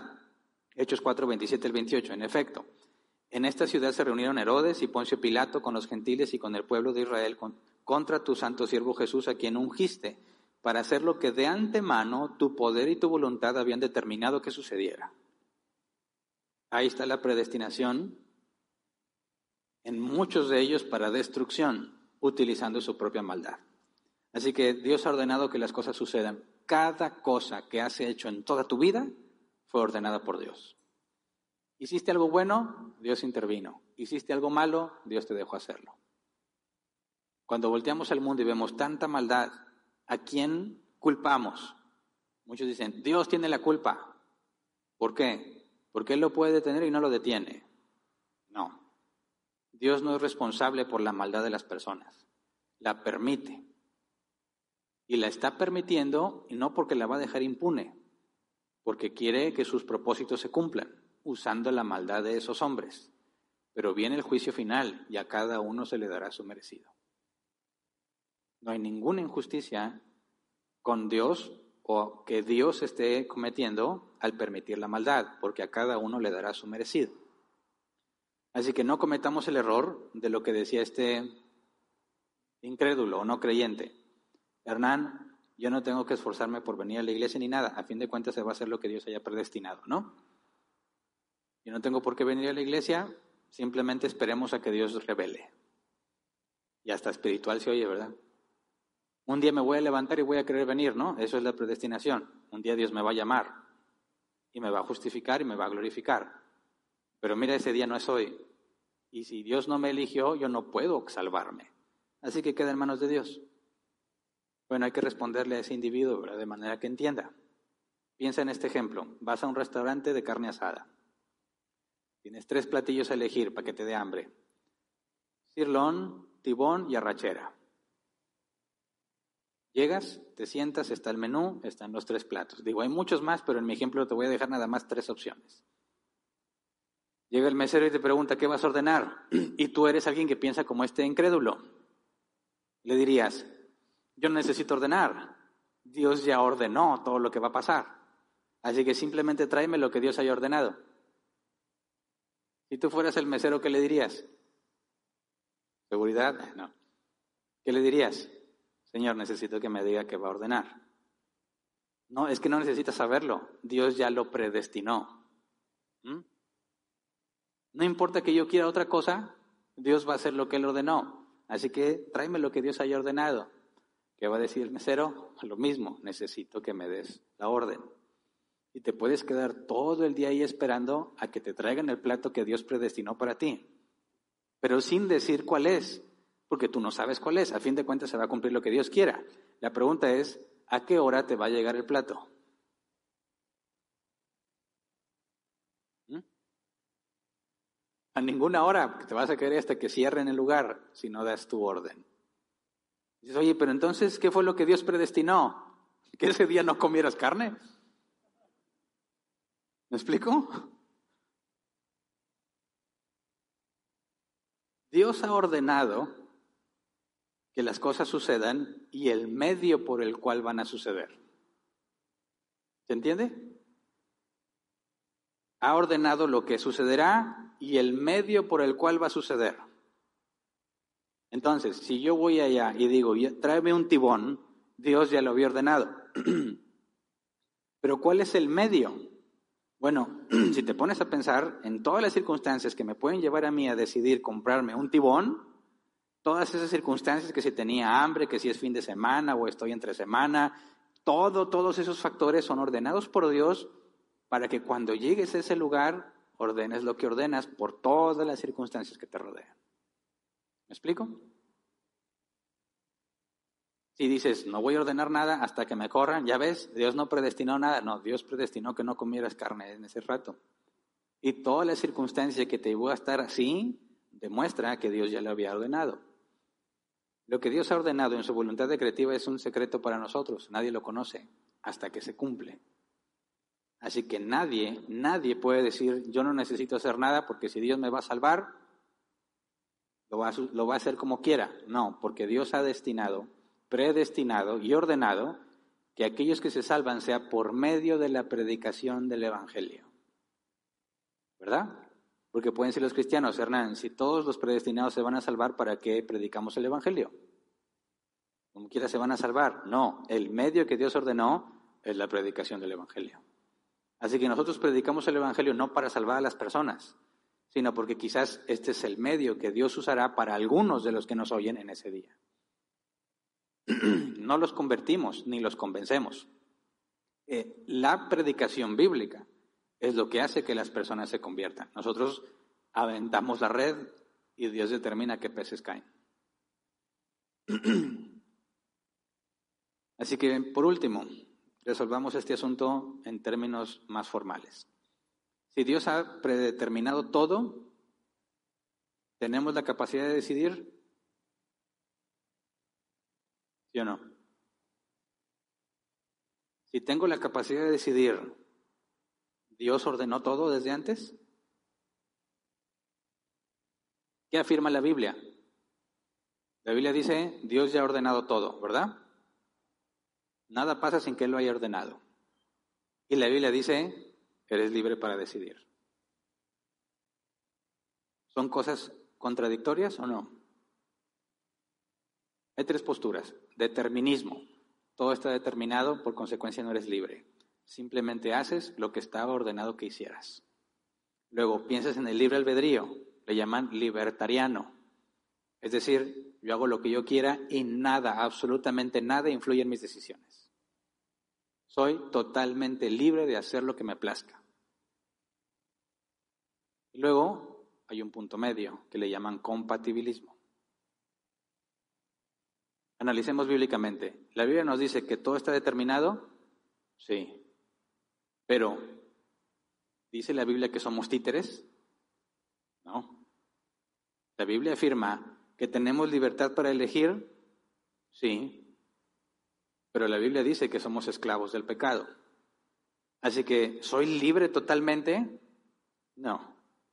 Tienes cierta libertad, pero eres esclavo de tus propios deseos. Así que, aunque el determinismo es bíblico, no está respaldado por la escritura por la consecuencia de que seríamos títeres. Si somos totalmente libres, tenemos problema con la escritura, porque dice que somos esclavos del pecado. Así que ni el determinismo tiene sustento bíblico, ni el libre albedrío libertariano. El que queda es el compatibilismo. Está predeterminado, pero yo tengo libertad. No libertad absoluta, pero cierta libertad. Y ahí hay un misterio que no sabemos cómo explicarlo, cómo funciona estas dos cosas. Mi libertad limitada y la que Dios ha predeterminado, pero no hay contradicción en ellos. Y si queremos permanecer en la escritura, tenemos que apegarnos a lo que la escritura afirma. Y afirmamos las dos cosas. Todo está predeterminado y tenemos cierta libertad. De manera que somos responsables de lo que hacemos, ¿verdad? Hoy que viniste aquí, ¿estaba predeterminado que vinieras? Sí, pero viniste porque quisiste. Espero que la mayoría diga que sí. Ahí está el punto, las dos cosas. Nadie puede decir, no, pues yo vine, o sea, no supe ni cómo llegué.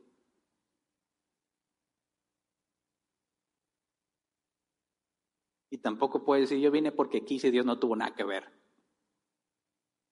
Punto medio, que no entendemos, pero créeme que tengo una lista muy grande de las cosas que le voy a preguntar a Jesús cuando lo vea. A ver, explícame, si es que es humanamente posible, cómo funcionan estas dos cosas, porque Dios decidió no revelarlo. Y Moisés dijo, las cosas reveladas pertenecen a nosotros, las ocultas pertenecen a Dios. Así que como que no va a tener mucho sentido tratar de matarnos quebrándonos la cabeza para encontrarlo, ya que no ha sido revelado. Pero llegará el día en que con mucho gusto le voy a preguntar, y si tú no le preguntas, yo te cuento si quieres. Pero podemos resolver estas dudas. Así que terminamos con el tema del libre albedrío. Hemos demostrado ampliamente que todos son pecadores y que todos son responsables de su pecado, ¿verdad? Que tenemos cierta libertad, pero estamos esclavizados a nuestros deseos. Que Dios elige para salvar y elige para condenar y no hay injusticia. Que Dios predestina para salvación y predestina para perdición, pero Dios no es autor del pecado. Con esa información me parece que podemos tener una idea muy clara de por qué hacemos lo que hacemos. Las decisiones que tomamos, podemos ver, si tú ves a tu vida atrás, dices, todos mis errores son míos permitidos por Dios. Todas mis buenas acciones no son mías, fue Dios a través de mí, ¿verdad? De manera que nadie puede jactarse. Si alguien te dijera, porque cantas, qué bonito cantas, ¿qué le dirías? Esfuérzate y un día serás como yo.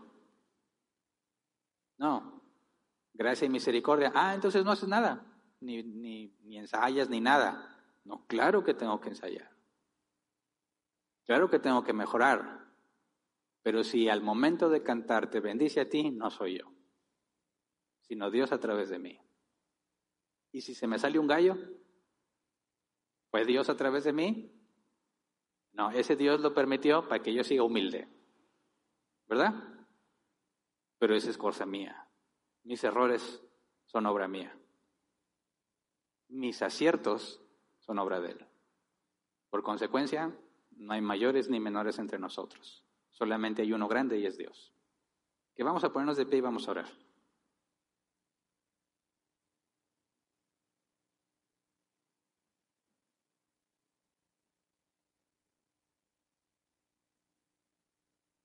Te he dado muchísima información bíblica, ¿verdad? Tienes todo lo que necesitas para defenderte, Ahora queda en tu responsabilidad estudiarlo. Sé perfectamente que lo saturé de información. Y no espero que digan, ya, tengo todo dominado. No, hay que darle vueltas. Hay que darle vueltas y darle vueltas y darle vueltas hasta que cada vez logras una mejor captación. Ya con el tiempo se vuelve un poco más sencillo, pero como quiera, como lo acabo de ver hoy, nunca acabamos porque no todo ha sido revelado. Y cada vez aprendemos más y cada vez entendemos más, así que nos pasaremos la eternidad aprendiendo. Y eso es una excelente noticia. Por lo pronto, lo que estamos aquí se nos demanda. Todo lo que te he enseñado es para que sepas qué creemos, por qué lo creemos, cómo lo aplicamos y cómo lo enseñas a otros. Asegúrate de aplicarlo, de reconocer a Dios en todas las cosas que haces, de saber que eres responsable de tus propias maldades, para que cuando peques no digas, Señor, ya te prometo que no voy a volver a pecar. Ay, no seas bárbaro. También eso fue ordenado por Dios. ¿Sabes para qué? Para que te humilles y te acerques a Él. Él no está esperando que dejes de pecar para que te acerques. Él espera que cada que peques vengas a Él. ¿Me explico? ¿Te sientes mal porque has pecado? Sí, así fue ordenado. Era necesario que te sintieras así para que veas que no eres quien crees que eres. Para que veas que aunque sepas mucho de Dios y de la Biblia, sigues necesitando de Él y sigues siendo dependiente de Él. Y tienes que estar consciente que en cualquier momento Él puede dejar de usarte si así le place. Que no eres tú, es Dios a través de ti. Pero cuando haces lo malo, eres tú. Hay muchísima sabiduría en todo eso. Y hay que vivir de acuerdo a esa información. Mucha gente necesita escucharla. Están en problemas por la situación y piensan que el diablo los tiene así. Y es una verdad a medias. Sí, Dios puede usar el diablo para ese tipo de cosas. Pero quien lo está controlando y quien ha estado autorizando todo es Dios. Si tú eres hijo de Dios, todo obra para bien, para aquellos que conforme a su propósito han sido llamados. ¿Cómo es que podemos confiar en esas palabras? Porque Él nos predestinó. Y Él no cambia, y Él no miente, y Él no falla. Por eso, no importa qué pase, si Dios está conmigo, ¿quién contra mí? Porque aún los problemas y las dificultades y las enfermedades están diseñadas para hacerte cada vez más parecido a Jesús. Así que no se depriman, no se angustien, no se asusten. Es normal que lleguen esos sentimientos, pero tienes que dominarlos y recordarte que desde antes de la creación del mundo, Dios ya ordenó que esto pasara. Así que Él está en control. Somos los discípulos asustados en la barca que se hunde y Jesús dormido. Nos angustiamos porque pensamos que Dios no tiene el control. Pero Él nunca lo ha perdido. No hay nada en el universo entero que esté fuera del control de Dios. Y eso es lo que tenemos que demostrar hoy más que nunca. La gente está en crisis, los cristianos también. Los no cristianos están muriendo por COVID, los cristianos también. Los no cristianos pierden sus trabajos, los cristianos también. ¿Cuál es la diferencia? Que nosotros vivimos confiados. ¿Me explico? Oye, pero ¿en qué confías si no tienes trabajo? En el que me sostiene. Porque dice la Escritura que Él conoce mis necesidades, aún antes de que se las diga. Y que si yo siendo malo sé darle buenas cosas a mis hijos, ¿cuánto no más el Padre hará por mí? Eso es muy importante que lo vean todos los que están angustiados. Porque no le prometes que su, problema va a ser solucionado, sino que le dices, aunque ande en valle de sombra de muerte, no temeré mal alguno. Literalmente, muchos están en un valle de sombra de muerte. Y es momento que los cristianos muestren que no tienen temor alguno. ¿Me explico? No es el propósito que infles tu cerebro de toda esa información y te creas superior, sino que esto te lleve a confiar de una manera mucho más profunda en Dios y en lo que hace. Así que piensa y ruega que esto que hemos aprendido no quede en ti, que lo puedas pasar al que lo necesita. Y no estoy hablando de que le pases el video, de que le expliques. Y que cuando vea tu vida y te vea problemado y te vea con serias dificultades, vea que te crees eso que le dijiste. Que realmente lo crees. Y que dices, no tengo, o no tengo salud, o no tengo dinero, o no tengo trabajo, pero si Dios está conmigo, ¿quién contra mí? ¿Qué me separará del amor de Cristo? Dice la Escritura. Es el momento en que hagamos brillar la luz que hay en nosotros. No apantallando por lo que sabemos de la Biblia, sino por la vida que llevamos congruente a lo que sabemos. ¿Verdad? Así que tienes muchas oportunidades de demostrar lo que hemos aprendido y es lo que necesitamos rogarle a Dios como iglesia. Vamos a orar, Señor. Te damos muchas gracias porque en medio de todas las dificultades y cosas difíciles que has permitido que vivamos, Señor, seguimos teniendo tu palabra. Ayúdanos, Padre, que nuestro verdadero tesoro esté en conocerte y en entenderte.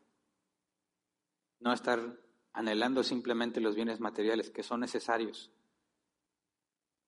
No anhelar una salud que es necesaria, sino anhelar conocerte cada vez más a ti a pesar de las necesidades y a pesar de la falta de salud. Señor, todo lo que haces, todo lo que permites en nuestras vidas es para nuestro bien y te rogamos que nos permitas vivir conforme a esa realidad. Hay muchos que no pueden dormir porque están preocupados. Hay muchos que no pueden estar en paz porque están angustiados. Hay muchos, Señor, estresados con consecuencias médicas por el estrés que tienen porque están con la incertidumbre de lo que va a suceder. Padre, ellos necesitan confiar en ti. Todos necesitamos confiar en ti. No necesitamos que nos solucione ese problema. Necesitamos que nos enseñes a confiar en ti, a pesar del problema. Permítenos, Señor, conocer la paz que viene aunque estemos en dificultades, la paz que viene con el entendimiento, Señor, de saber quién eres tú. No confiamos en nuestras buenas decisiones o nuestras buenas obras, porque sabemos que somos muy pecadores y cometemos muchos errores. Sería totalmente vano e inútil confiar en nosotros mismos, pero confiamos en ti, que tus obras son perfectas, que has diseñado mi vida, cada uno de mis días, cada segundo en este mundo lo has diseñado para que sea para mi bien, para crecer cada vez más a la estatura del varón perfecto. Y lo que te rogamos, Señor, es que nos permitas mostrarlo a los demás. Que no tengamos que muchas veces tratar de persuadirlos con la escritura, sino que ellos mismos puedan ver que nosotros tenemos tu luz, porque confiamos en ti. Porque aunque tenemos los mismos problemas, no estamos viviendo angustiados, ni estresados, ni presionados, sino con esperanza, agradecidos por lo que nos das cada día, confiando en que el día siguiente nos darás lo que necesitamos, hasta que llegue el final de nuestros días, Señor. Gracias porque todos los que estamos aquí hemos recibido más de lo necesario para vivir. Y perdónanos porque como quiera nos quejamos. Perdónanos, Señor, porque deseamos tener la vida que teníamos antes. Queremos volver a cuando no había cuarentena. Queremos volver simplemente a lo que era antes, Señor, sin percibir que hay un propósito en todo esto que está pasando. Enséñanos, Padre, que en lugar de estar añorando lo que teníamos antes, trabajemos por adaptarnos y ser útiles en tus manos con lo que has permitido en estos días. Que ninguno de nosotros esté suspirando por los días de, atrás, que esté suspirando por lo que hacíamos antes. No, Señor. Concédenos estar ocupados, pensando la mejor manera de servirte con todo lo que has permitido, Señor. Usando los dones, los talentos, las capacidades que nos has dado, cada uno de nosotros, Señor, para glorificarte en medio de esta situación. No te pedimos que cambie la situación, Señor. Sabemos que eso está bajo tu control. Lo que te pedimos es que nos cambies a nosotros para honrarte en esta situación. Es lo que te rogamos, Padre, en el nombre de Jesús. Amén. Pueden sentarse.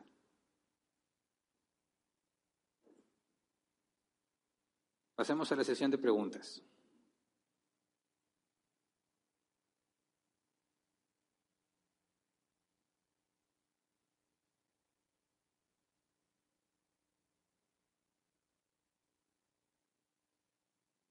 Estoy dando tiempito para que la escriban, porque ya me dijeron que luego, luego ya dan las preguntas y ni siquiera di chance de escribirlas, ¿verdad? Entonces les recuerdo a los que nunca han preguntado o que están aquí y no sabían, hay un grupo de WhatsApp donde se deben hacer las preguntas. Los códigos QR están en las paredes, lo pueden ahora en el proyector. Con tu teléfono en WhatsApp puedes entrar, escanear el código y te agrega automáticamente ese grupo. Ese grupo es para que hagas tus preguntas. Como no podemos llevarte el micrófono por reglas sanitarias, lo tenemos que hacer de esa manera. Si alguien entre nosotros no tiene datos, o sea, no tiene conexión a Internet, levante su mano y le llevan un papelito. En ese caso sí hacemos la excepción, ¿verdad? Pero deben de ser los menos. Si tienes una pregunta y no tienes datos, levanta tu mano y te llevan el papelito para que escribas tu pregunta y se pueda eh, mencionar aquí para que todos la escuchen. Los que nos acompañan en línea pueden hacer sus preguntas en los comentarios, ya sea de Facebook o de YouTube. Recuerden, no hay preguntas tontas, ¿verdad? Todas las preguntas son permitidas, obviamente siempre y cuando sean hechas con respeto y que sean relativas al tema, ¿verdad? Si hacen preguntas que no tienen nada que ver con el tema, pero tenemos tiempo para responderlas, voy a tratar de responderlas. Tenemos 15 minutos nada más, por respeto a los que estamos aquí y por la experiencia, ¿verdad? Que antes, no sé si les tocó a los que estén aquí, pero antes nos tardábamos a veces hasta hora y media en la sección de preguntas. Pues imagínate, ¿verdad? Gracias a Dios por los 15 minutos, van a decir. Aquí hay preguntas. Amparo Tagle o Tagle. ¿Puedo perder la salvación si Dios me predestinó para servirle? No. Dado que Dios es todopoderoso y es soberano y la Biblia afirma que nadie puede frustrar sus planes, si Dios ordenó que te salvaras, es imposible que te pierdas. Eso no significa que te vas a ir al mundo y te vas a quedar en el mundo y como quiera vas a ser salva. No, significa que si te quieres ir al mundo, Dios te va a disciplinar y te va a azotar como hijo para que regreses a la senda correcta. Pero podemos decir con toda certeza que todos aquellos que fueron elegidos para salvación es imposible que se pierdan. Siguiente. Gabriela. Si somos predestinados y oramos por nuestra familia inconversa, por más que oremos y no es su voluntad, ¿no se convertirán? Claro, es correcto. Por eso nosotros no oramos para que se conviertan. Te recomiendo que vayas a los temas de oración en la serie de fundamentos. No oramos para convencer a Dios. Oramos para pedirle a Dios que nos enseñe a aceptar sus planes. ¿Me explico? Si, por ejemplo, toda familia de cristianos va a tener hijos pequeños, tengo tres hijos, y yo le ruego a Dios que se muestre a sus vidas, ¿verdad? Yo no sé si Dios los ha elegido para salvación o no. Y es una situación compleja para un padre, ¿verdad? Yo quiero que mis hijos sean salvos. Yo quiero que mis hijos conozcan a Dios, pero yo no puedo hacer que ellos sean salvos. Solo Dios lo puede hacer. Y yo ya sé bíblicamente que eso Dios ya lo ordenó. Así que, ¿qué es lo que me toca hacer a mí? Yo no, no tengo por qué estar tratando de convencer a Dios de una decisión que ya está hecha y realizada y ordenada desde antes de la creación del mundo. Porque Dios no va a cambiar de opinión, porque Dios es sabio y ya organizó las cosas de la mejor manera posible. Así que yo como quiera le pido a Dios por mis hijos. Pero lo que le pido no es conviértelos, sino haz tu voluntad en ellos. ¿Me explico?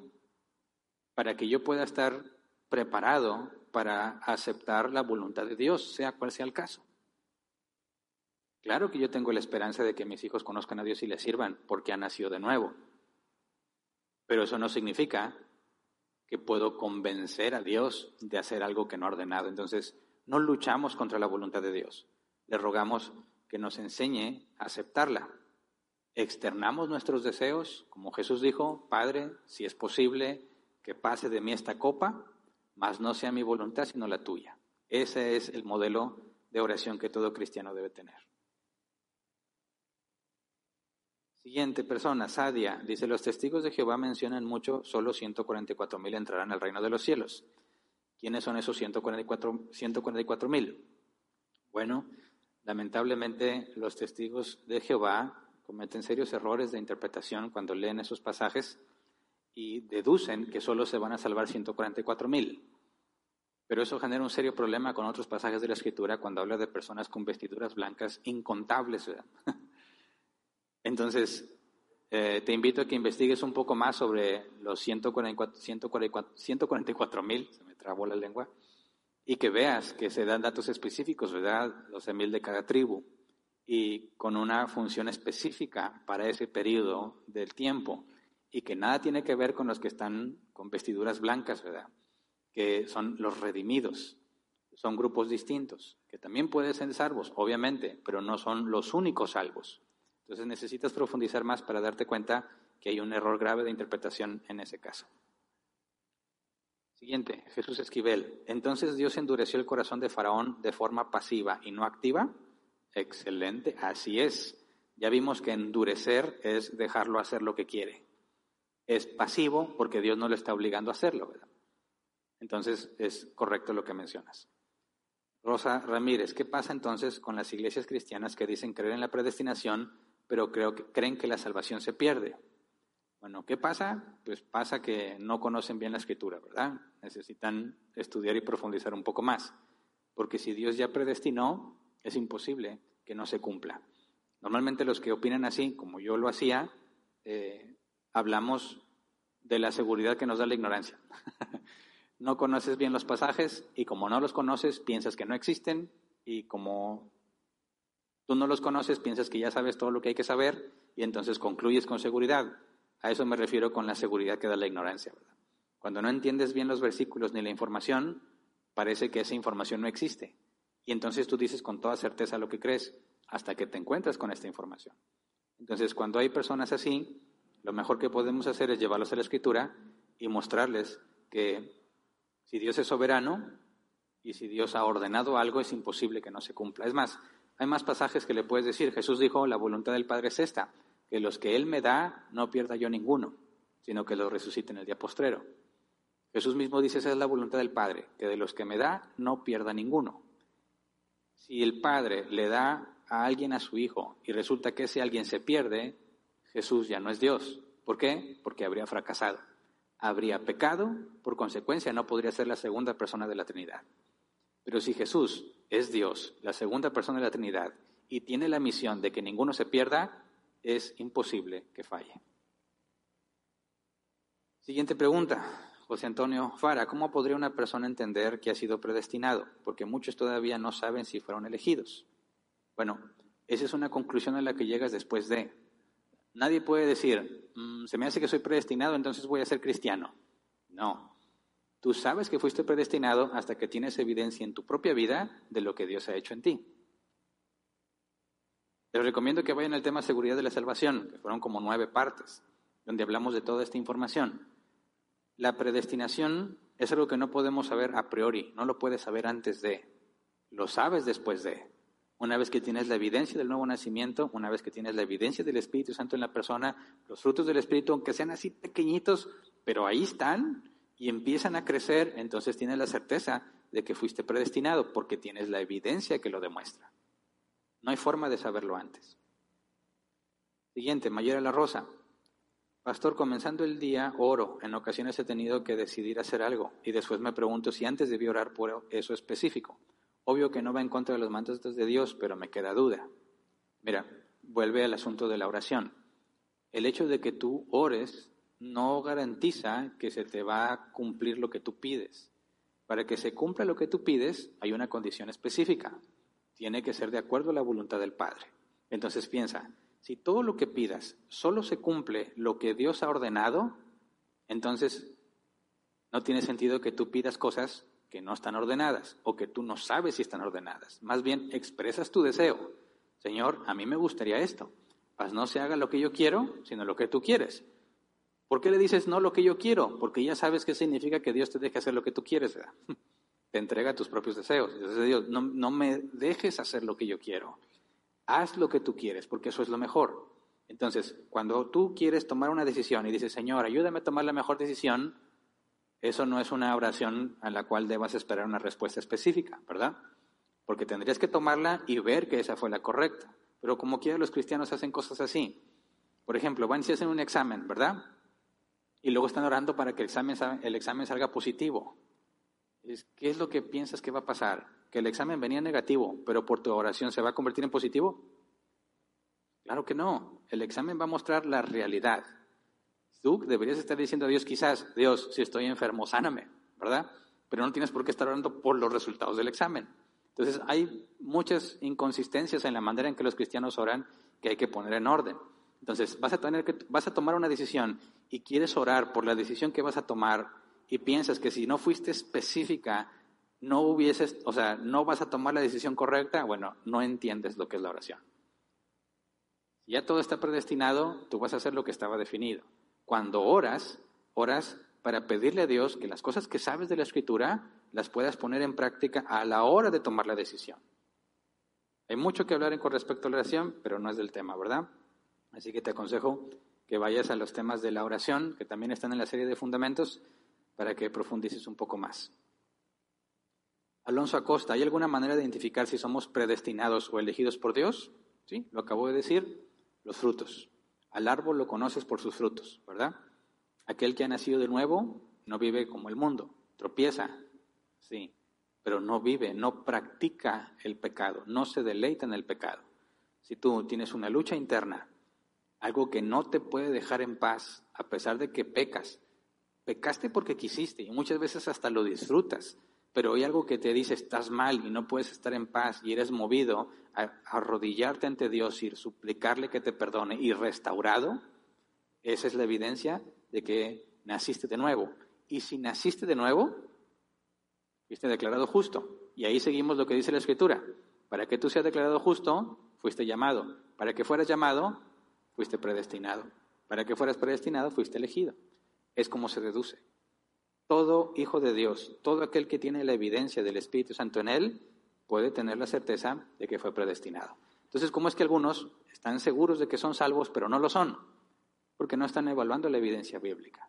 Piensan que porque vienen a la iglesia son cristianos. ¿Me explico? No, sí, claro que los que vienen a la iglesia deben de ser cristianos, pero no es eso lo que te hace cristiano.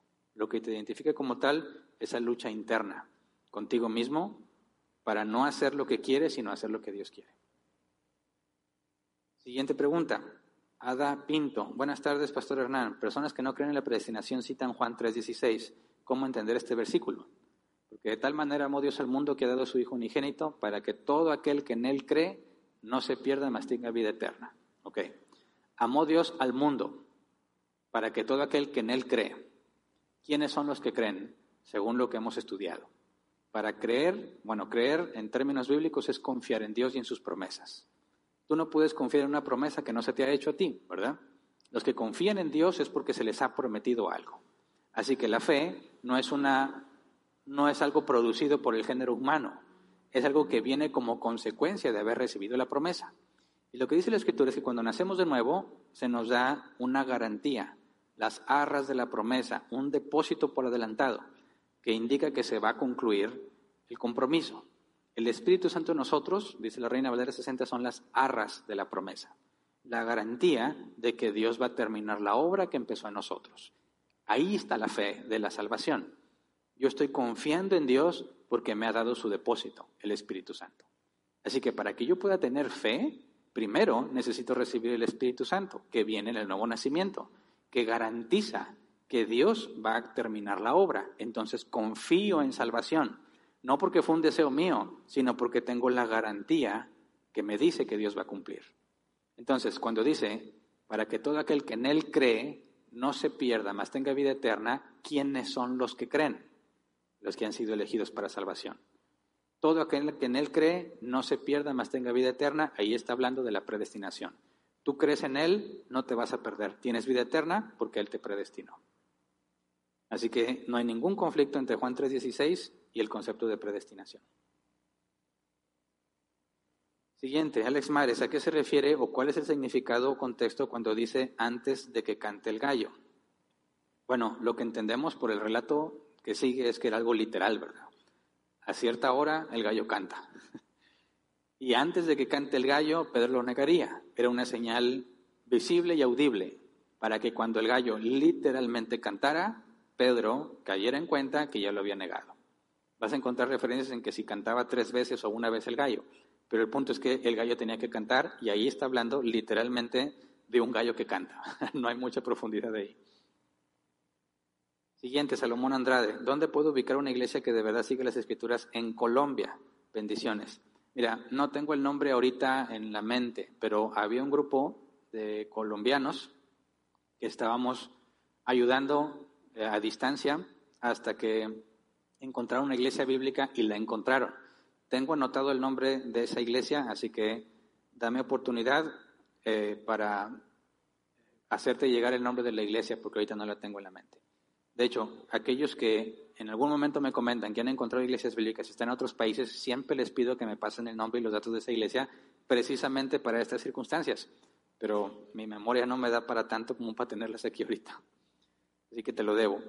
Siguiente, Katia Cabanillas. Cuando mencionas que Jesús oró por Pedro para que no faltase su fe, ¿cómo supo Jesús que Pedro se iba a salvar si Jesús no tenía sus atributos divinos?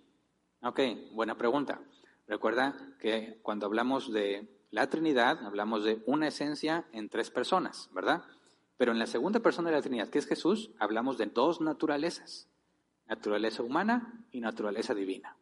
Ahora, decimos que Jesús es Dios no porque era un Dios hombre, sino porque en sus dos naturalezas es realmente era hombre y realmente era Dios. Ahora, Dios es omnisciente, ¿verdad? La naturaleza divina sabe todas las cosas, pero la naturaleza humana no.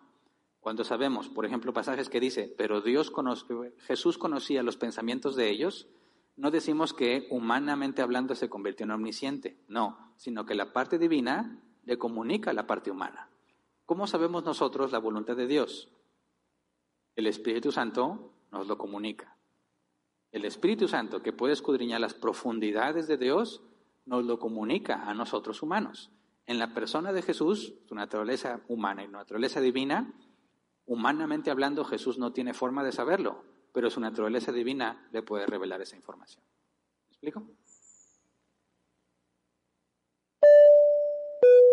Se acabó el tiempo. Muy bien.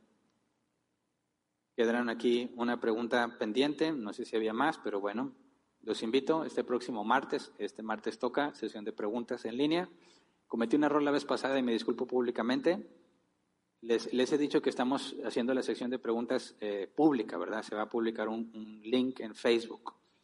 Es un link para que tú puedas ingresar a nuestra transmisión de YouTube en vivo, para que puedas hacer todas las preguntas que quieras hacer en un periodo de una hora y media.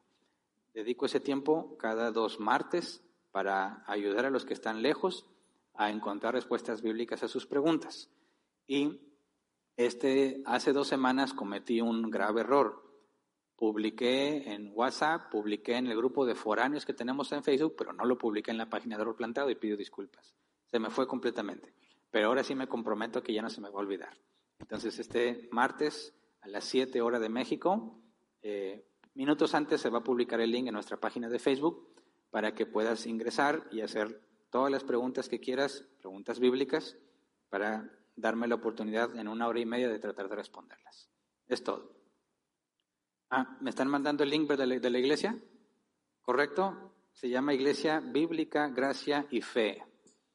Iglesia Bíblica, Gracia y Fe. Puedes buscarlo así en Facebook. Facebook.com, diagonal, Iglesia Bíblica, Gracia y Fe.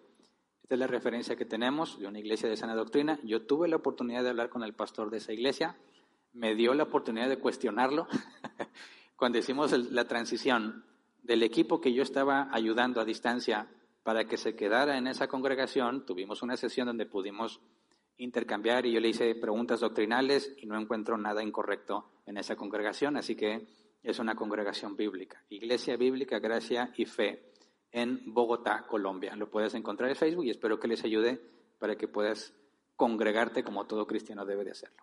Es todo. Muchas gracias. Si Dios quiere, nos vemos la próxima reunión.